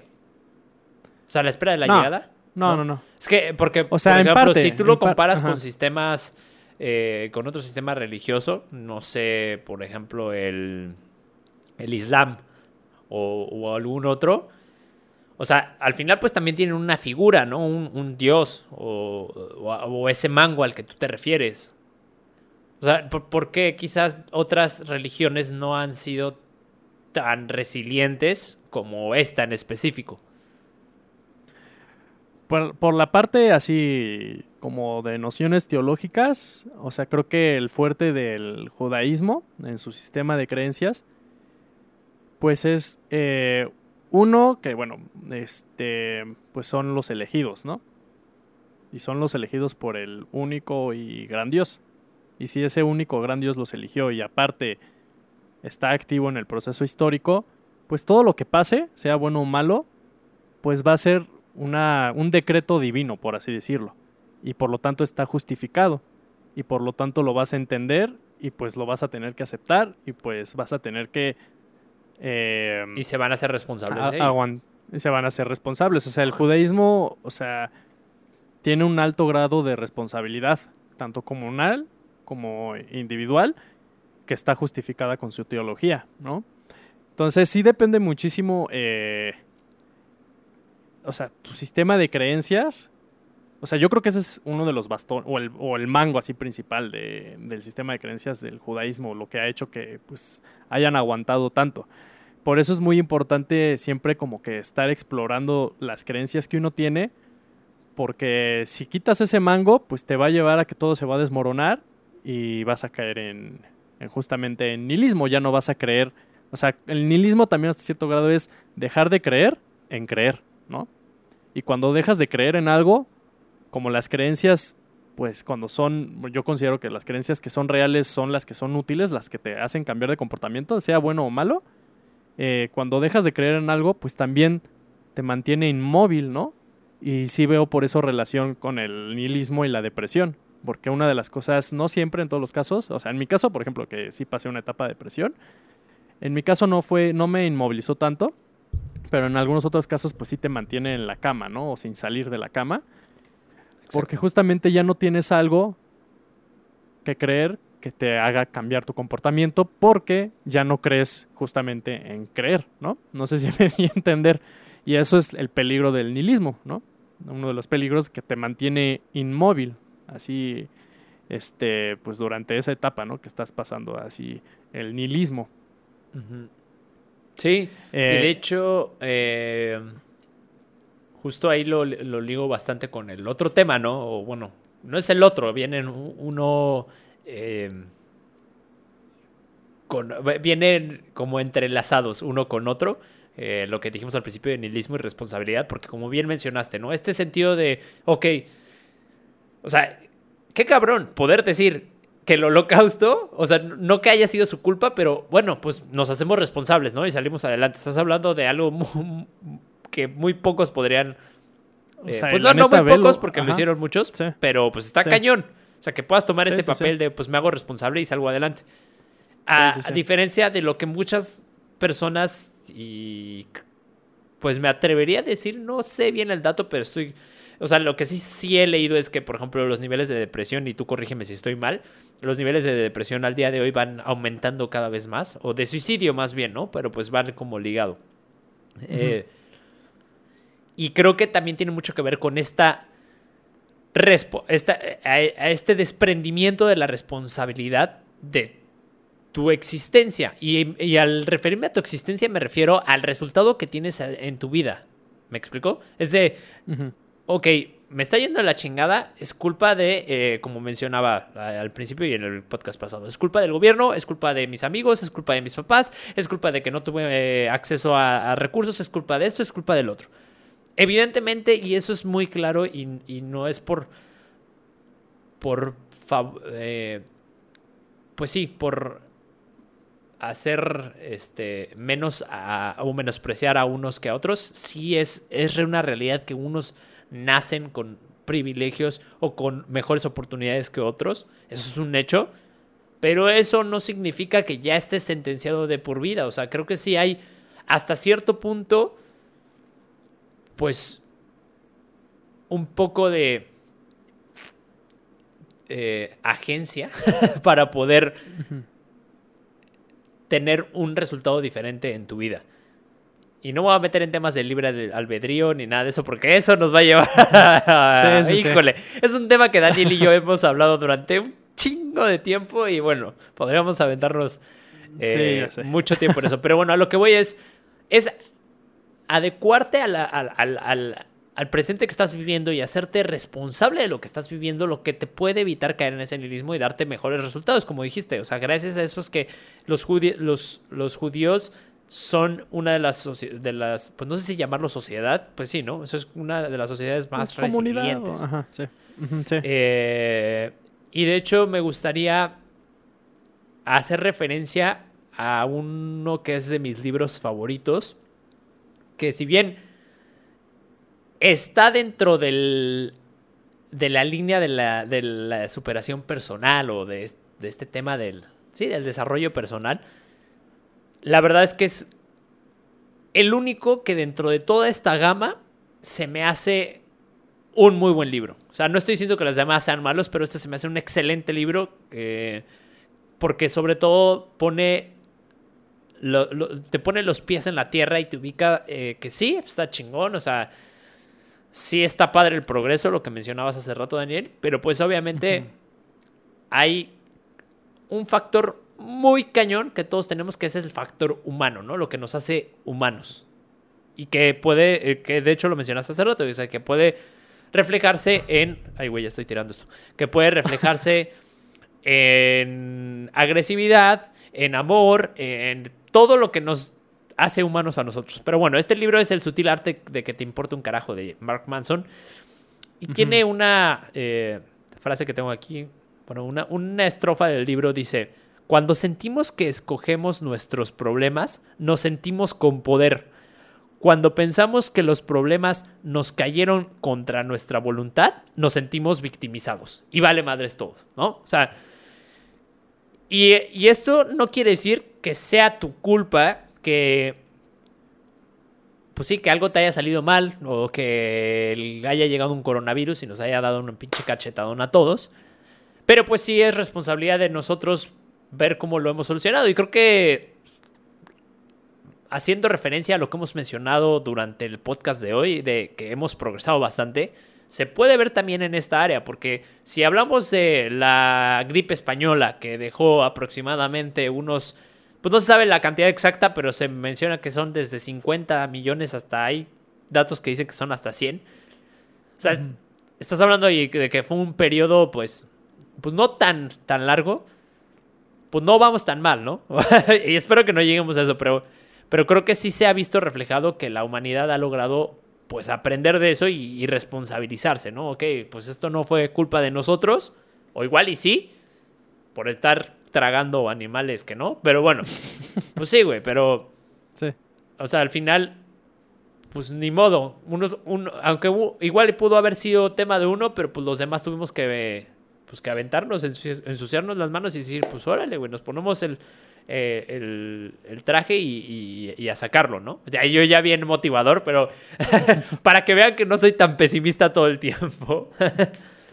Tenía que reivindicarme, pero eh, es ahí donde lo ligo con el tema de la responsabilidad. O sea, todo este eh, espectro del, ni- del nihilismo, todo esto que ya hemos hablado durante un buen rato el, el día de hoy, creo que ahí es donde lo, lo ligo con todo este tema de la responsabilidad y de, pues, sí creo que es este factor o este punto la clave para que no se desmorone pues toda tu pirámide.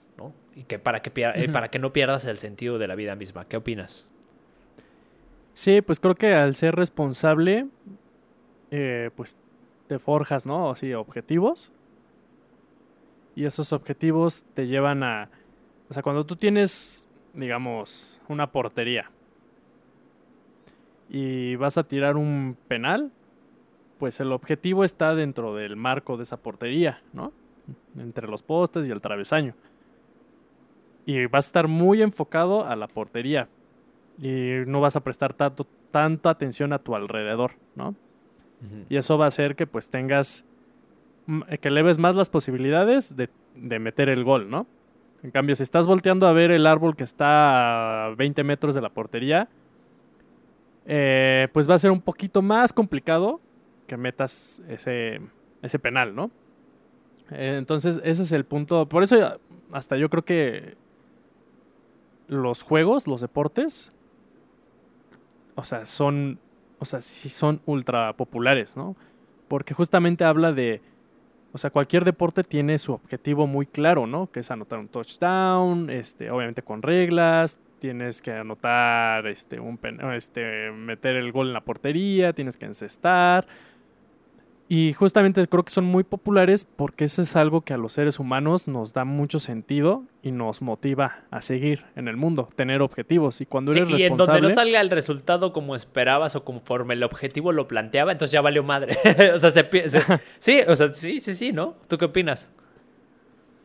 Sí, o sea, pero al final, pues, eh, lo que hace que, que te vuelvas responsable, pues, es tener un objetivo o varios objetivos. Y al tener esos objetivos, pues vas a filtrar cosas. Eso es a lo que me refería también al principio de que pues creas tu pirámide, ¿no? Así de jerarquías, porque pues si te estás enfocando en, digamos que mi objetivo es poder sacar mi negocio, ¿no? Mi negocio de chicles, así.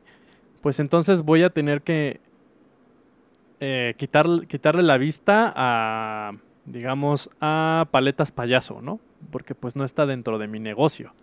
O, a este, o a cabras, ¿no? que pues no, no, tiene mucho que ver, ¿no? Con mi negocio. Entonces, el hecho de ponerte un, un objetivo, pues eso implica que, que, canalices tu atención a una o pocas cosas. Claro. Y dejes a un lado todo lo demás y eso hace que pues puedas enfocarte más, ¿no? En el caso del nihilismo, no existe eso, o sea, no existe una portería, todo es así y al, o sea, y, al mismo tiempo de que todo está así expuesto, pues no puedes ver nada, no te puedes enfocar a nada, ¿no? Y eso hace que caigas en, en un sentido hasta de irresponsabilidad porque no hay ningún objetivo. Cuando te forjas un objetivo, ajá. Creo que también el exceso de objetivos, o sea, la contraparte, el exceso de objetivos puede hacer que tu panorama sea abrumador al punto en el que también te puede llevar al, nihilismo. Es como esto ya no tiene sentido para mí. O sea, ya tengo paletas payaso, ya tengo chicles, ya tengo esto, ya tengo. Y llega un momento en el que volteas y dices, güey, ¿a dónde volteo a ver? Ya no hay, ya no hay a dónde. Y, también puede llevarte a ese nihilismo. Es como. De, hecho, yo creo que por ahí va más el punto en el que estamos hoy en día. O sea, hoy en día hay un exceso de información. Tú velo, o sea, ya. Yo creo, al menos en mi caso, y, por lo que he escuchado de, compañeros en el trabajo y de otras personas, o sea, yo sí me siento en ese punto el día de hoy con respecto a lo del COVID. De, güey, ya, o sea, es tanta información que ya, la neta, una ya no me tomo nada por sentado, o sea, de por más que lo diga el tal medio o tal experto, es como, pues sí, güey, pero al ratito igual ya se resulta que no es cierto, o quién sabe, ya ni siquiera sabes. Y dos, la verdad es que ya, como que mejor lo dejé ir porque me di cuenta que lo único que sucede es que te abruma todavía más. Tanta información es como puta, güey. Y, eso también te, te, hace ver que no hay una respuesta. O sea, no hay, no hay una respuesta de, de todo lo que se está hablando y entonces, puta, te, te, vuelve loco y creo que también pierde. O sea, ya, llega un momento que de tanto pierde el sentido. No sé cómo lo ves. O sea, o caes en cinismo, ¿no? ¿Ah? no, o sea, sí, o sea, tiene, sí tienes razón, o sea, creo que pues sí, pues tiene que haber un punto medio, ¿no? O sea, por eso, o sea, ahorita lo estamos platicando y así, pero pues creo que todos caemos en el punto de, de estar así como medio nihilistas y así, porque pues es, porque justamente, o sea, es casi inevitable, ¿no? O sea, o te desenfocas de todo y caes en nihilismo, o te enfocas demasiado en algo, o hay, o demasiada, hay demasiados excesos así de posibilidades de información que te abruma, que no sabes hacia dónde moverte, o te caes en cinismo, que eso te lleva a nihilismo, ¿no? Entonces, pues sí, es, es igual de complicado. O sea, tiene que haber un punto medio. Obviamente, ese punto medio es como, pues, complicado llegar a, a eso, ¿no? Y yo creo que, pues, por eso siempre, pues, estamos como que, en, así, como que entre esa, cruzando la línea, ¿no? Entre nihilismo y no. O sea, siempre estamos así, ¿no? Y siempre podemos estar al borde porque, por lo que tú dices, o sea, por este exceso de, información, de posibilidades, que pues te vas a... pues te abruma, ¿no? Porque son tantas cosas que ya no sabes, ¿no? O sea, qué priorizar, ¿no? Por así decirlo. Sí, exactamente. Y de hecho, es que, güey, es tan complicada la vida. ya, yo ya así como, ya, ya, güey, a la chingada, ya me abrumó esto, no, no es cierto. No, eh, porque por ejemplo, en mi caso, O sea, algo que siempre me... De un tiempo para acá, y te estoy hablando de un tiempo fácil, unos... Pues más de unos siete años, sí, creo que lo he estado intentando poner en práctica. Es como este equilibrio en todas las áreas de mi vida. Pero ya de... O sea, también de un tiempo para acá, menor obviamente al que te estoy mencionando, me di cuenta que es prácticamente imposible tener un equilibrio eh, parejo en, todo, en todas las áreas. O sea, mantener un equilibrio así, lineal, en todas las áreas de tu vida es, está muy cabrón. O sea, no se puede, porque evidentemente va a llegar un momento, por ejemplo, si no son en la parte financiera, pues sucedió que te enfermaste y tuviste que pagar o chocaste y valió madres y entonces ya te endeudaste y tu nivel financiero valió, ¿no? O tu vida sentimental, pues también, o sea, iba muy bien y de pronto valió más. O sea, sí, se intenta mantener, pero obviamente es, y ahí es, y ahí lo voy a conectar con la parte del sentido. O sea, el tratar de mantener ese equilibrio o el tratar de, de, de tener objetivos y de progresar, como bien lo mencionaste, mencionaste en cada área, es lo que te va dando sentido a la vida. Eso eh, yo así lo veo. Pero vamos a, lo mismo. Yo creo que ya sería redundar de tocarlo muchas veces, pero pues nada más como concluir esa parte es el caer en ese extremo, por ejemplo, cuando alguien se, se enfoca en completamente tener un físico perfecto, pero deja de lado todas las demás áreas, o lo que sí se ve mucho hoy en día es el exceso de reconocimiento, como lo mencionamos en el primer episodio el exceso de reconocimiento por medio de las redes sociales. Entonces, eso también, pues ya llega un momento en el que, pues estás dejando de lado todas tus demás áreas. No, y, no, y, no, estoy diciendo que sea una regla, ¿no? De que alguien que forzosamente se enfoca en eso, pues ya deja de lado lo demás. Pero sí es como algo, un patrón quizás un poco común que suceda que la gente que se enfoca en esa parte, por lo general, pues deja de lado otras áreas que pues le quitan sentido a su vida, ¿no? Sí, eh, pues es que pues tiene, ¿no? Como todo su lado positivo y negativo el, el estar enfocado en un objetivo. O sea, por una parte te da mucho sentido en la vida. Y ahorita tú estabas hablando, ¿no? Un poquito de... En ejemplos ya más individuales y personales que cuando te enfocas en algo en tu físico, pues desatiendes otras cosas, ¿no? Pero eso también se puede ver a nivel social. Por ejemplo, me voy a ir a un extremo, ¿no? Eh, en el caso de ISIS, ¿no? Del Estado Islámico. Sí, sí. Voy a decir algo que va a parecer extremadamente raro. Creo que ya te lo había dicho alguna vez, o no sé. Pero hasta cierto grado, yo les tengo envidia a ISIS. Ok. Porque, ya sé que está medio raro, porque tienen un gran sentido y propósito de la vida. Porque justamente tienen un objetivo muy claro, que es establecer un califato, ¿no? A nivel mundial, bajo una interpretación del Corán muy fundamentalista, ¿no? Pero para ellos es la correcta. Y eso hace que, que ese objetivo así esté así como que se que es, o sea, al hacerlo también muy fundamentalista, ese objetivo está presente y la forma de cómo llegar a eso se achica, ¿no? y solamente hay una ruta para lograr a eso.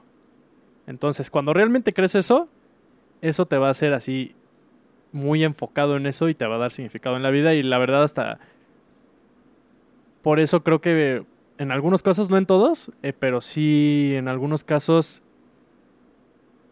pues, o sea, sí se llegan a suicidar, ¿no? O sea, con bombas, ¿no?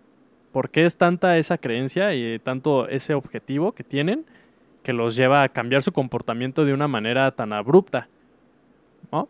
Que es, pues, suicidarte, ¿no? Por el bien de ese objetivo.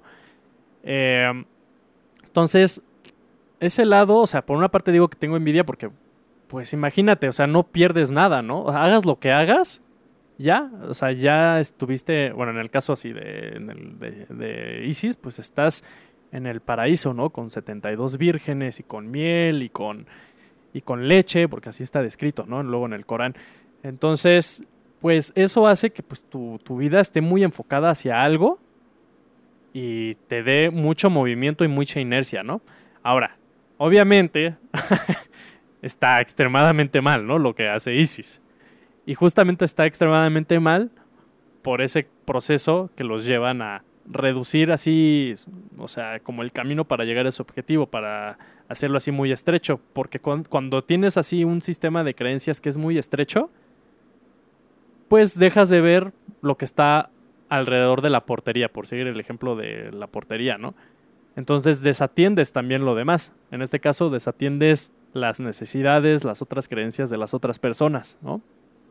Entonces también el tema de, de, o sea, a nivel individual, pues está, ¿no? O sea, que si te enfocas demasiado en tu físico, está el riesgo de que desatiendas tu parte, no sé, este, emocional, de relaciones personales, con tu pareja, con tu familia, ¿no? Pero eso también se ve manifestado en comunidades, ¿no? Y en sistemas religiosos, este, políticos, este, más grandes, en el caso de ISIS, ¿no? Cuando estás muy enfocado en tu objetivo y ya filtraste todo, es decir, como que achicas el lente donde tú estás viendo, pues obviamente ya no vas a ver todo, ¿no? Es como si tienes unos binoculares y estás viendo la estrella más, bueno, no, un telescopio, ¿no? Le estás viendo la estrella más bella, ¿no? Y te da mucho significado en la vida. Pero a tu lado, a 10 metros, hay un oso, ¿no? entonces, cuando, entonces muy probablemente te va a matar, ¿no? Ok.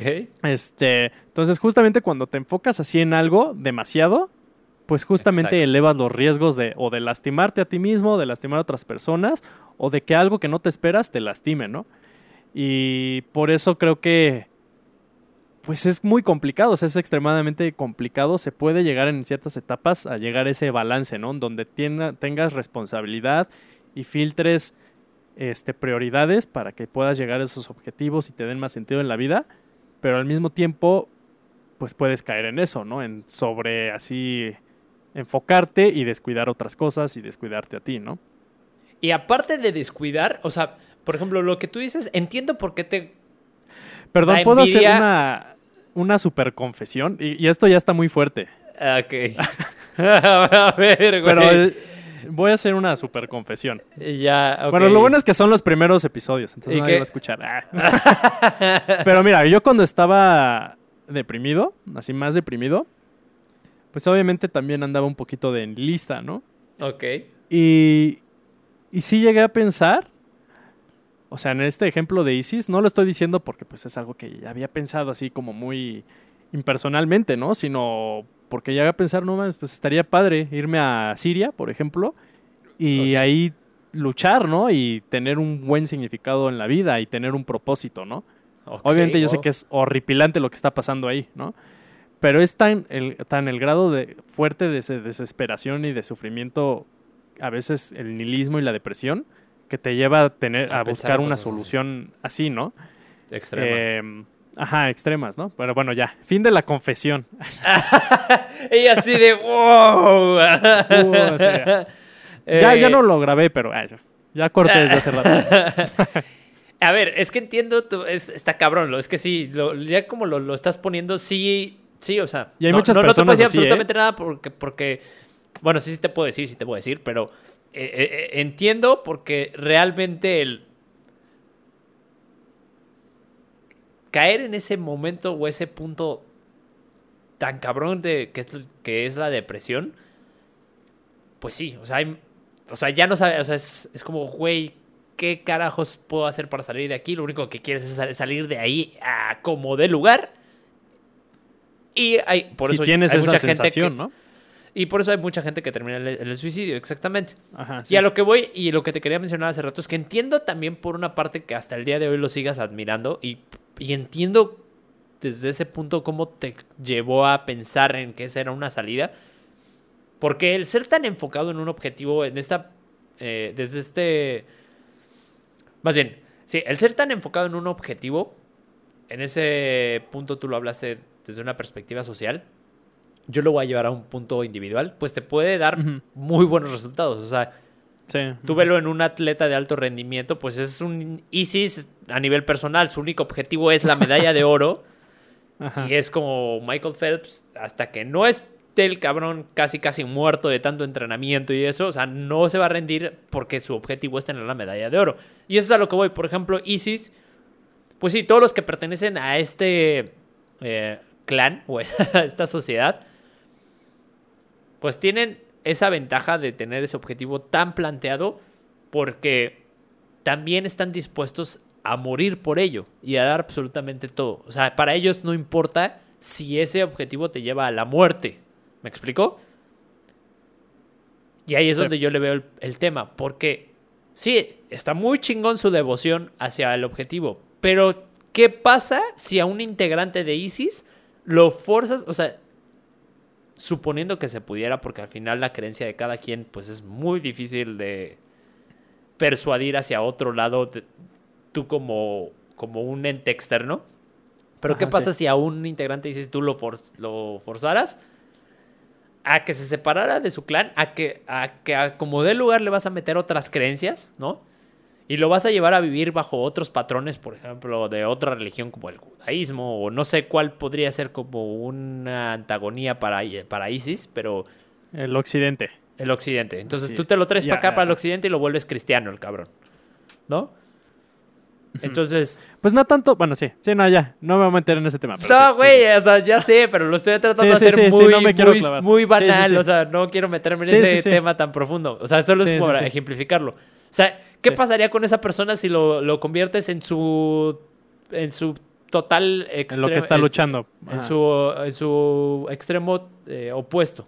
¿Me explico? O sea, yo creo que ahí es en donde el güey pierde total sentido de la vida y cae en este punto nihilista. No tanto el morirse, no tanto. Siempre que esté en ese patrón eh, o en ese camino, pase lo que pase, no vas, no, no, no importa. Pero ¿qué pasa si se sale de ese camino y tú lo llevas a que crea en otras cosas? Entonces yo creo que ahí es donde pierde el sentido y me vas a corregir si estoy mal, pero yo creo que es ahí. Ahora, ¿por qué lo digo? Porque yo creo que mantener esa mentalidad tan cerrada y tan enfocada en una sola cosa, lo que puede hacer y que sí creo que es algo muy eh, posible y probable para los, para los humanos, eh, para, todos los que no somos parte de, del Islam, es que la vida te trae otras circunstancias que te desvían de tu objetivo y entonces si tú eres tan cerrado y, o tan hermético con tu objetivo y no volteas a ver a otro lado, entonces creo que te puede llevar a un punto muy catastrófico, muy devastador, que no te va a permitir abrirte a nuevas posibilidades. Si nosotros como sociedad no tuviéramos esa apertura, por ejemplo, lo que estamos viviendo hoy en día, ya estaríamos eh, muertos. Y hay un chingo de gente que lo, que lo. O sea, aún así hay mucha gente que tú lo ves. Cuando les dices, güey, mantén tu distancia. Porque llegan y se te pegan. Me ha pasado. O sea, ya me, ya me sucedió. Y yo lo veo, pues, repito, yo trabajando en un, en un sistema de salud, que repito, no soy doctor, pero estoy muy cercano a, esto. Pues sí lo ves y sí sabes que está ahí, que está presente esta enfermedad y que sí te puede matar y que ya que estás viendo que la gente se está empezando a morir ahí, o sea, dices, güey, está cabrón. Pues entonces sí, sí te intentas proteger o cuidar y abres tu sistema de creencias a esto y dices, ok, esto es real. Pero la gente que es hermética le vale cacahuate y entonces no solamente se pone a riesgo a sí misma, sino a ti también. Y entonces cuando tú le dices, oye, mantén tu distancia, puta, hermano, porque ya me sucedió, se encabronan, eh, es como tú porque crees en esas cosas, otro cabrón que cree en eso, ¿sabes? Entonces, el, el, ser tan, tan hermético con algo, con un objetivo, con una creencia o con algo, entiendo por qué lo envidias, porque sí te puede volver alguien muy cabrón, pero también corres el riesgo de que te puede tumbar así, güey. ¿Me explico? Sí. Sí, o sea, bueno, bueno, sí, creo que sí, podría ser la palabra correcta, aunque ya lo estoy dudando, envidia. Ah, pero, o sea, hace rato dijiste, dijiste admiración y no, definitivamente no admiro así ese tipo de personas. Ah, ok, lo siento. Sí, sí. Más, pero más bien lo entiendo. O sea, entiendo por qué son así por qué a veces permanecen así, porque les da más significado y propósito ah, en la vida, ¿no? Sí, no, entenderlo. porque pues justamente al cerrar tu mundo, pues lo que va a hacer es que vas a formar la historia de ti y del mundo y de todo lo que haces de una forma coherente, ¿no? Y si algo es coherente, pues entonces todo lo que salga, todo lo que te diga que, que, vaya en contra de esa historia coherente, pues va a ser estupideces, ¿no? O va a ser maligno, ¿no? Entonces, o sea, sí sí entiendo un poquito, ¿no? O sea, como a, a ISIS. Ah, sí. conclusión. Para resumir, conclusión así del acaba el podcast. podcast. Güey, Sí entiendo a ISIS. Así, ya, sí, sí. así mal el, con- el- así el contexto, ¿no? Ya. Ah, es que es complicado. Quiero, quiero, yo les quiero hacer una confesión. Ah, ya, ya el confesionario. Yo me quería. A ver, ¿a, a qué, a, a dónde te querías unir ahora? Ay, sí, güey. Sí. Yo quería formar parte de los maras. Ah, no sé. sí, güey, ya sacando tu lado este, Sí, ya, salvaje. Eh, no, re- eh, no tiene nada que ver, pero es que ahorita que dijiste el contexto, es muy complicado cuando ya no lo estás haciendo por medio de WhatsApp y estás frente a una cámara con tiempo, el poderte expresar de la mejor forma y de la eh, y con la mayor cl- claridad posible. o sea, sin desviarte es y, sin- feo, y sin sí. viajarte. O sea, está cabrón. La neta está cabrón. Esa es mi confesión. Por eso es que si hubiéramos estado hablando en WhatsApp, seguramente ya la pinche conversación hubiera terminado en, en otra cosa. O sea, ya, ya- el contexto sí hubiera sido muy distinto, pero sí, lo menciono por eso. Pero bueno, eh, creo que creo que ya abarcamos muy, muy buenos temas. Sí, creo ya. que ya estamos en un muy buen momento para concluir esto. No sé tú qué opinas, si hay algo más que quieras agregar. Pues que la vida carece de sentido. Ay, ya deprimiendo a nuestra ya, audiencia. A toda la gente. Dentro, es que a ver, ay, yo no hubieras dicho eso. güey. No, pues ya dilo. O sea, es que yo sí creo que la, la vida carece de sentido, pero a la vez me convenzo de que no es así, de que necesito hacer muchas cosas. O sea, no necesito, pero bueno, sí. O sea, que, que ese- esa carencia de sentido la cubre pues todas las actividades que hacemos el día a día y, y los objetivos, como bien mencionamos, etcétera, etcétera. O sea, yo sí creo que esa carencia existe, porque existe, por eso puedes caer ahí. Pero, Pero, ¿qué pero, es tu hace- pero es tu responsabilidad no caer ahí. ¿Me explico? Ah, ah, bueno. Es que, Ay, es que también el tema del nihilismo, Ajá. siento que es casi. O sea, ya hablamos casi una, una, casi dos horas del nihilismo y apenas voy a decir esto, pero este, creo que es casi imposible ser nihilista porque, o sea, de- o sea, para ser nihilista tienes que creer en que todo, incluyendo creencias, carecen de sentido. Pero estás creyendo al final algo, O sea, ¿no? crees en algo, ok. O sea, ajá. Entonces, por ejemplo, ahorita tú, ¿qué es lo que te hace a ti creer que la vida carece de sentido? O sea, hay algo ahí muy profundo que te hace sentir eso, ¿no? O sea, es que yo hace- también ya te- pasé por una etapa como tú. Dale, Ya tú y yo lo sabemos, ¿no? Ya, pero lo estamos confesando abiertamente. Una etapa también Ajá. complicada. En donde me di cuenta de muchas cosas. O sea, me di cuenta de que realmente el. Tener un, un propósito tan arraigado. Y, y ahorita lo estoy ligando con lo que acabamos de mencionar. O sea, se puede desmoronar tan fácil y tan rápido que cuando estás tan enfocado en eso ni siquiera te pasa por la cabeza. Y que ese que se desmorone te puede dar, o sea, un madrazo de aquellos, ¿no? Y ahí es cuando, cuando tocas esa, o sea, cuando tocas esa profundidad o ese lugar es cuando dices, puta, güey, o sea, ¿y luego qué? O sea, si, si haces, o sea, sí, sí, o sea, no, no, no me quiero ver. Es que tengo un mosco aquí que me está, güey, que me está queriendo comer el hijo de la chingada. Pero bueno, a lo que voy es, o sea, estando en ese momento sí volteas a ver la vida desde una perspectiva diferente. Y yo sí creo que si le quito todo lo que me... O sea, sí, todos los componentes que me mantienen activo hoy en día, pues toco ese punto en donde no hay un sentido. O sea, por eso es que digo es que sí creo que la vida carece de sentido, porque sé que está ahí ese punto, ¿me explico? O sea, quizás no estamos viendo el nihilismo desde la misma perspectiva, creo yo. Eso ya me quedó un poco claro. Aunque sé que la tuya es la correcta etimológicamente y demás, pero Mm, como que quizás lo quise expandir a, al hecho de, de no verle significado a algo. ¿Me explico? De no verle la utilidad o de no verle pues el sentido a algo en específico. No solamente a la vida misma, sino a algo en específico. Entonces, cuando tú le quitas este sentido a algún objetivo, al... o sea, cuando tú vas quitando todo lo que te va lo que te mantiene despierto en un día. O sea, cuando tú ya no tienes que ir a trabajar, por ejemplo, ahorita, pues es donde empiezas a caer en puntos depresivos. O, te reinventas, como está sucediendo con mucha gente que lo he visto. O sea, la neta es que un chingo de gente se está poniendo a hacer ejercicio y hacer cosas, porque entonces caen en, en este punto nihilista en donde la vida, pues, si no, ¿qué haces, güey? O sea, si no hago ejercicio, si no voy a trabajar y aparte ya puedo tener la comida sin tener que esforzarme, entonces la vida no tiene ningún sentido. Y esa falta de sentido existe. No sé si estoy... Es que estoy tratando de, de explicarme, pero es muy complicado. Transmi- Creo que me hace falta la tecnología de Elon Musk, en donde pueda transmitirte mis Sí. ideas para que entiendas, pero...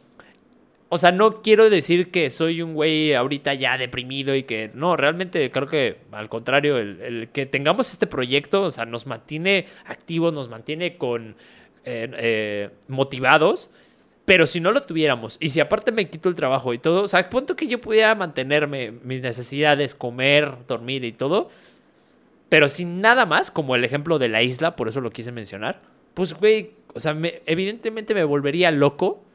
Y lo más seguro es que sí me terminaría suicidando, yo qué sé, ¿no? O sea, después de un tiempo, sin nadie y sin nada. Entonces ahí es, ese es el punto donde digo que sí, la vida carece de sentido, porque puedes seguir viviendo sin nada y entonces es donde te pierdes. O sea, a lo que voy es que ese punto existe. No sé si lo expresé bien o me, me- me entendiste. Sí, sí, sí, sí te... Yo dormido. No, no es cierto, no es cierto. No, no. No, sí, sí te entendí. O sea, pues es que tiene... mm, o sea, creo que es útil creer en algo. O sea...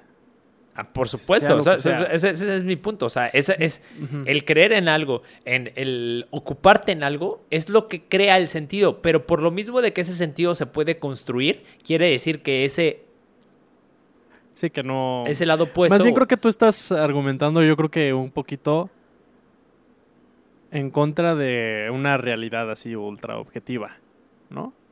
Yo creo que más va, va más para allá. O sea, lo que ahorita lo que estás mencionando, yo creo que tú estás considerando que no existe una verdad absoluta, ¿no? Y por lo tanto, pues eh, la vida puede carecer de sentido porque cada individuo mantiene y forja y crea sus propias realidades y sus propias verdades, que creo que sí es cierto, pero a lo mejor y tú para ti eso no es suficiente, ¿no? Tiene, o sea, para que algo tenga sentido tiene que ser así como absoluto. O bueno, es lo que me estás dando como como a entender y quizá no exista eso absoluto y como no existe eso absoluto, pues Ajá, sí, creo que sí. ¿No? Lo concluiste bastante bien. Que no necesariamente te pone, bueno, al menos a mí en específico, de hecho, el, el no creer en algo absoluto ha sido benéfico, pero a lo que voy es que es una sí, línea tiene delgada. sus dos lados. Sí, o sea, es Tiene una línea delgada positivo que y si, negativo. si la sobrepasas te puede llevar a un, a un lugar muy de la chingada, ¿no? Sí, siempre, siempre hay cosas positivas y negativas en, en- en el tema de la realidad y de absolutos y todo eso, ¿no? Pero bueno, o sea, no sé si quieras, este, pues tú ahorita concluir con algo, eh, pues, de todo lo que hemos hablado. de- Sí, no, pues es que sí es un tema súper interesante, complejo y hasta cansado, ¿no? Es un poquito fuerte, o sea, Ya sé, hablar güey, de todo sé. esto. Porque, de Ajá, hecho, entonces- podríamos continuarlo la siguiente sesión con, la- con el tema de la realidad, como ves. Ahorita que lo dijiste se me hizo muy, muy bueno. Pues sí, también podremos hacer eso. sí. O pensaremos en algo que Daniel nos proponga y ya veremos en qué termina el siguiente episodio. Va. ¿Va? Así Pues a- bueno. Muchas les voy a gracias. hacer un- una lectura, perdón, una lectura en vivo del, del Corán, así yo reclutando, ¿no? Así a miembros del ISIS. En realidad soy de ISIS y no les quería decir y pues... Pues Sí. este es el propósito del podcast, la neta. Ah, sí, poco a güey, poco ir reclutar. así lavándoles el cerebro y reclutar. no, que está cañón, así haciendo un paréntesis. O sea, cuando estuve en esa etapa de ver el tema así de ISIS, o sea, no le busqué tanto, pero sí me di cuenta que sí había varios, así, por ejemplo, sobre todo ingleses, que se iban, ¿no? Y de hecho, en Estados Unidos creo que ya lo metieron a la prisión. pero había un pues un adolescente, casi casi adolescente joven, que desde su casa, desde la computadora de su casa, se encargaba de reclutar así a miembros occidentales para que se fueran a, a, No a mames. ISIS. A su madre. Sí, o sea, entonces sí, sí es... Y te reclutó, o sea, ¿no, güey? es Ahora un- entiendo. Ah, sí. me y ese reclutó joven y, pues, era mira, yo, va a decir. Mira, mira, mira mi barba, mira mi barba. Sí, ese joven era yo. Ese joven era yo. Pero bueno, Muy bien. pues ya. Estuvo. Pues ¿no? ya, ahora sí, ya concluimos. Muchas gracias a todos por habernos escuchado, por haber sintonizado. Ay, sí, por- no, gracias a todos, eh, ya sea en YouTube que nos estés viendo, en Spotify, en donde sea que nos estén escuchando, gracias. Eh, recuerden, por favor, seguirnos, interactuar con nosotros si es que así les nace. Nos encantaría escuchar sus comentarios, ideas. Y también estén pendientes porque vamos a empezar a agregar otros episodios con otra temática que va a ser específicamente para hablar sobre libros. Es decir, en, un, de hecho, ese es el siguiente episodio que, que vamos a grabar. Eh, vamos a empezar a, a hablar sobre un libro en específico cada día, distinto obviamente. Y eh, hacer pues el análisis, comentarios y todo lo que se nos ocurra respecto al libro. Entonces, se va a poner muy bueno y también si tienen libros que nos recomienden, por favor, porque eso es lo que creo que nos alimenta más a, a Daniel y a mí. Creo que es nuestra primera fuente de información, también de podcast y demás, pero bueno, los libros es como de donde todo esto empezó. De hecho, así empezó como hablando de libros y, y ya de ahí se empezó a desviar. Entonces, pues, por favor, recomienden los libros, síganos, interactúen con nosotros y muchas gracias por habernos sintonizado. Gracias. ¿Tú qué opinas, Daniel? Eh, No, pues estuvo perfecta la salida. Ya no hay nada más que agregar. Así se, se vuelve a extender dos horas más este madre. No, ya. Sí, ya sé. Ok. Pues muchas gracias y buenas noches.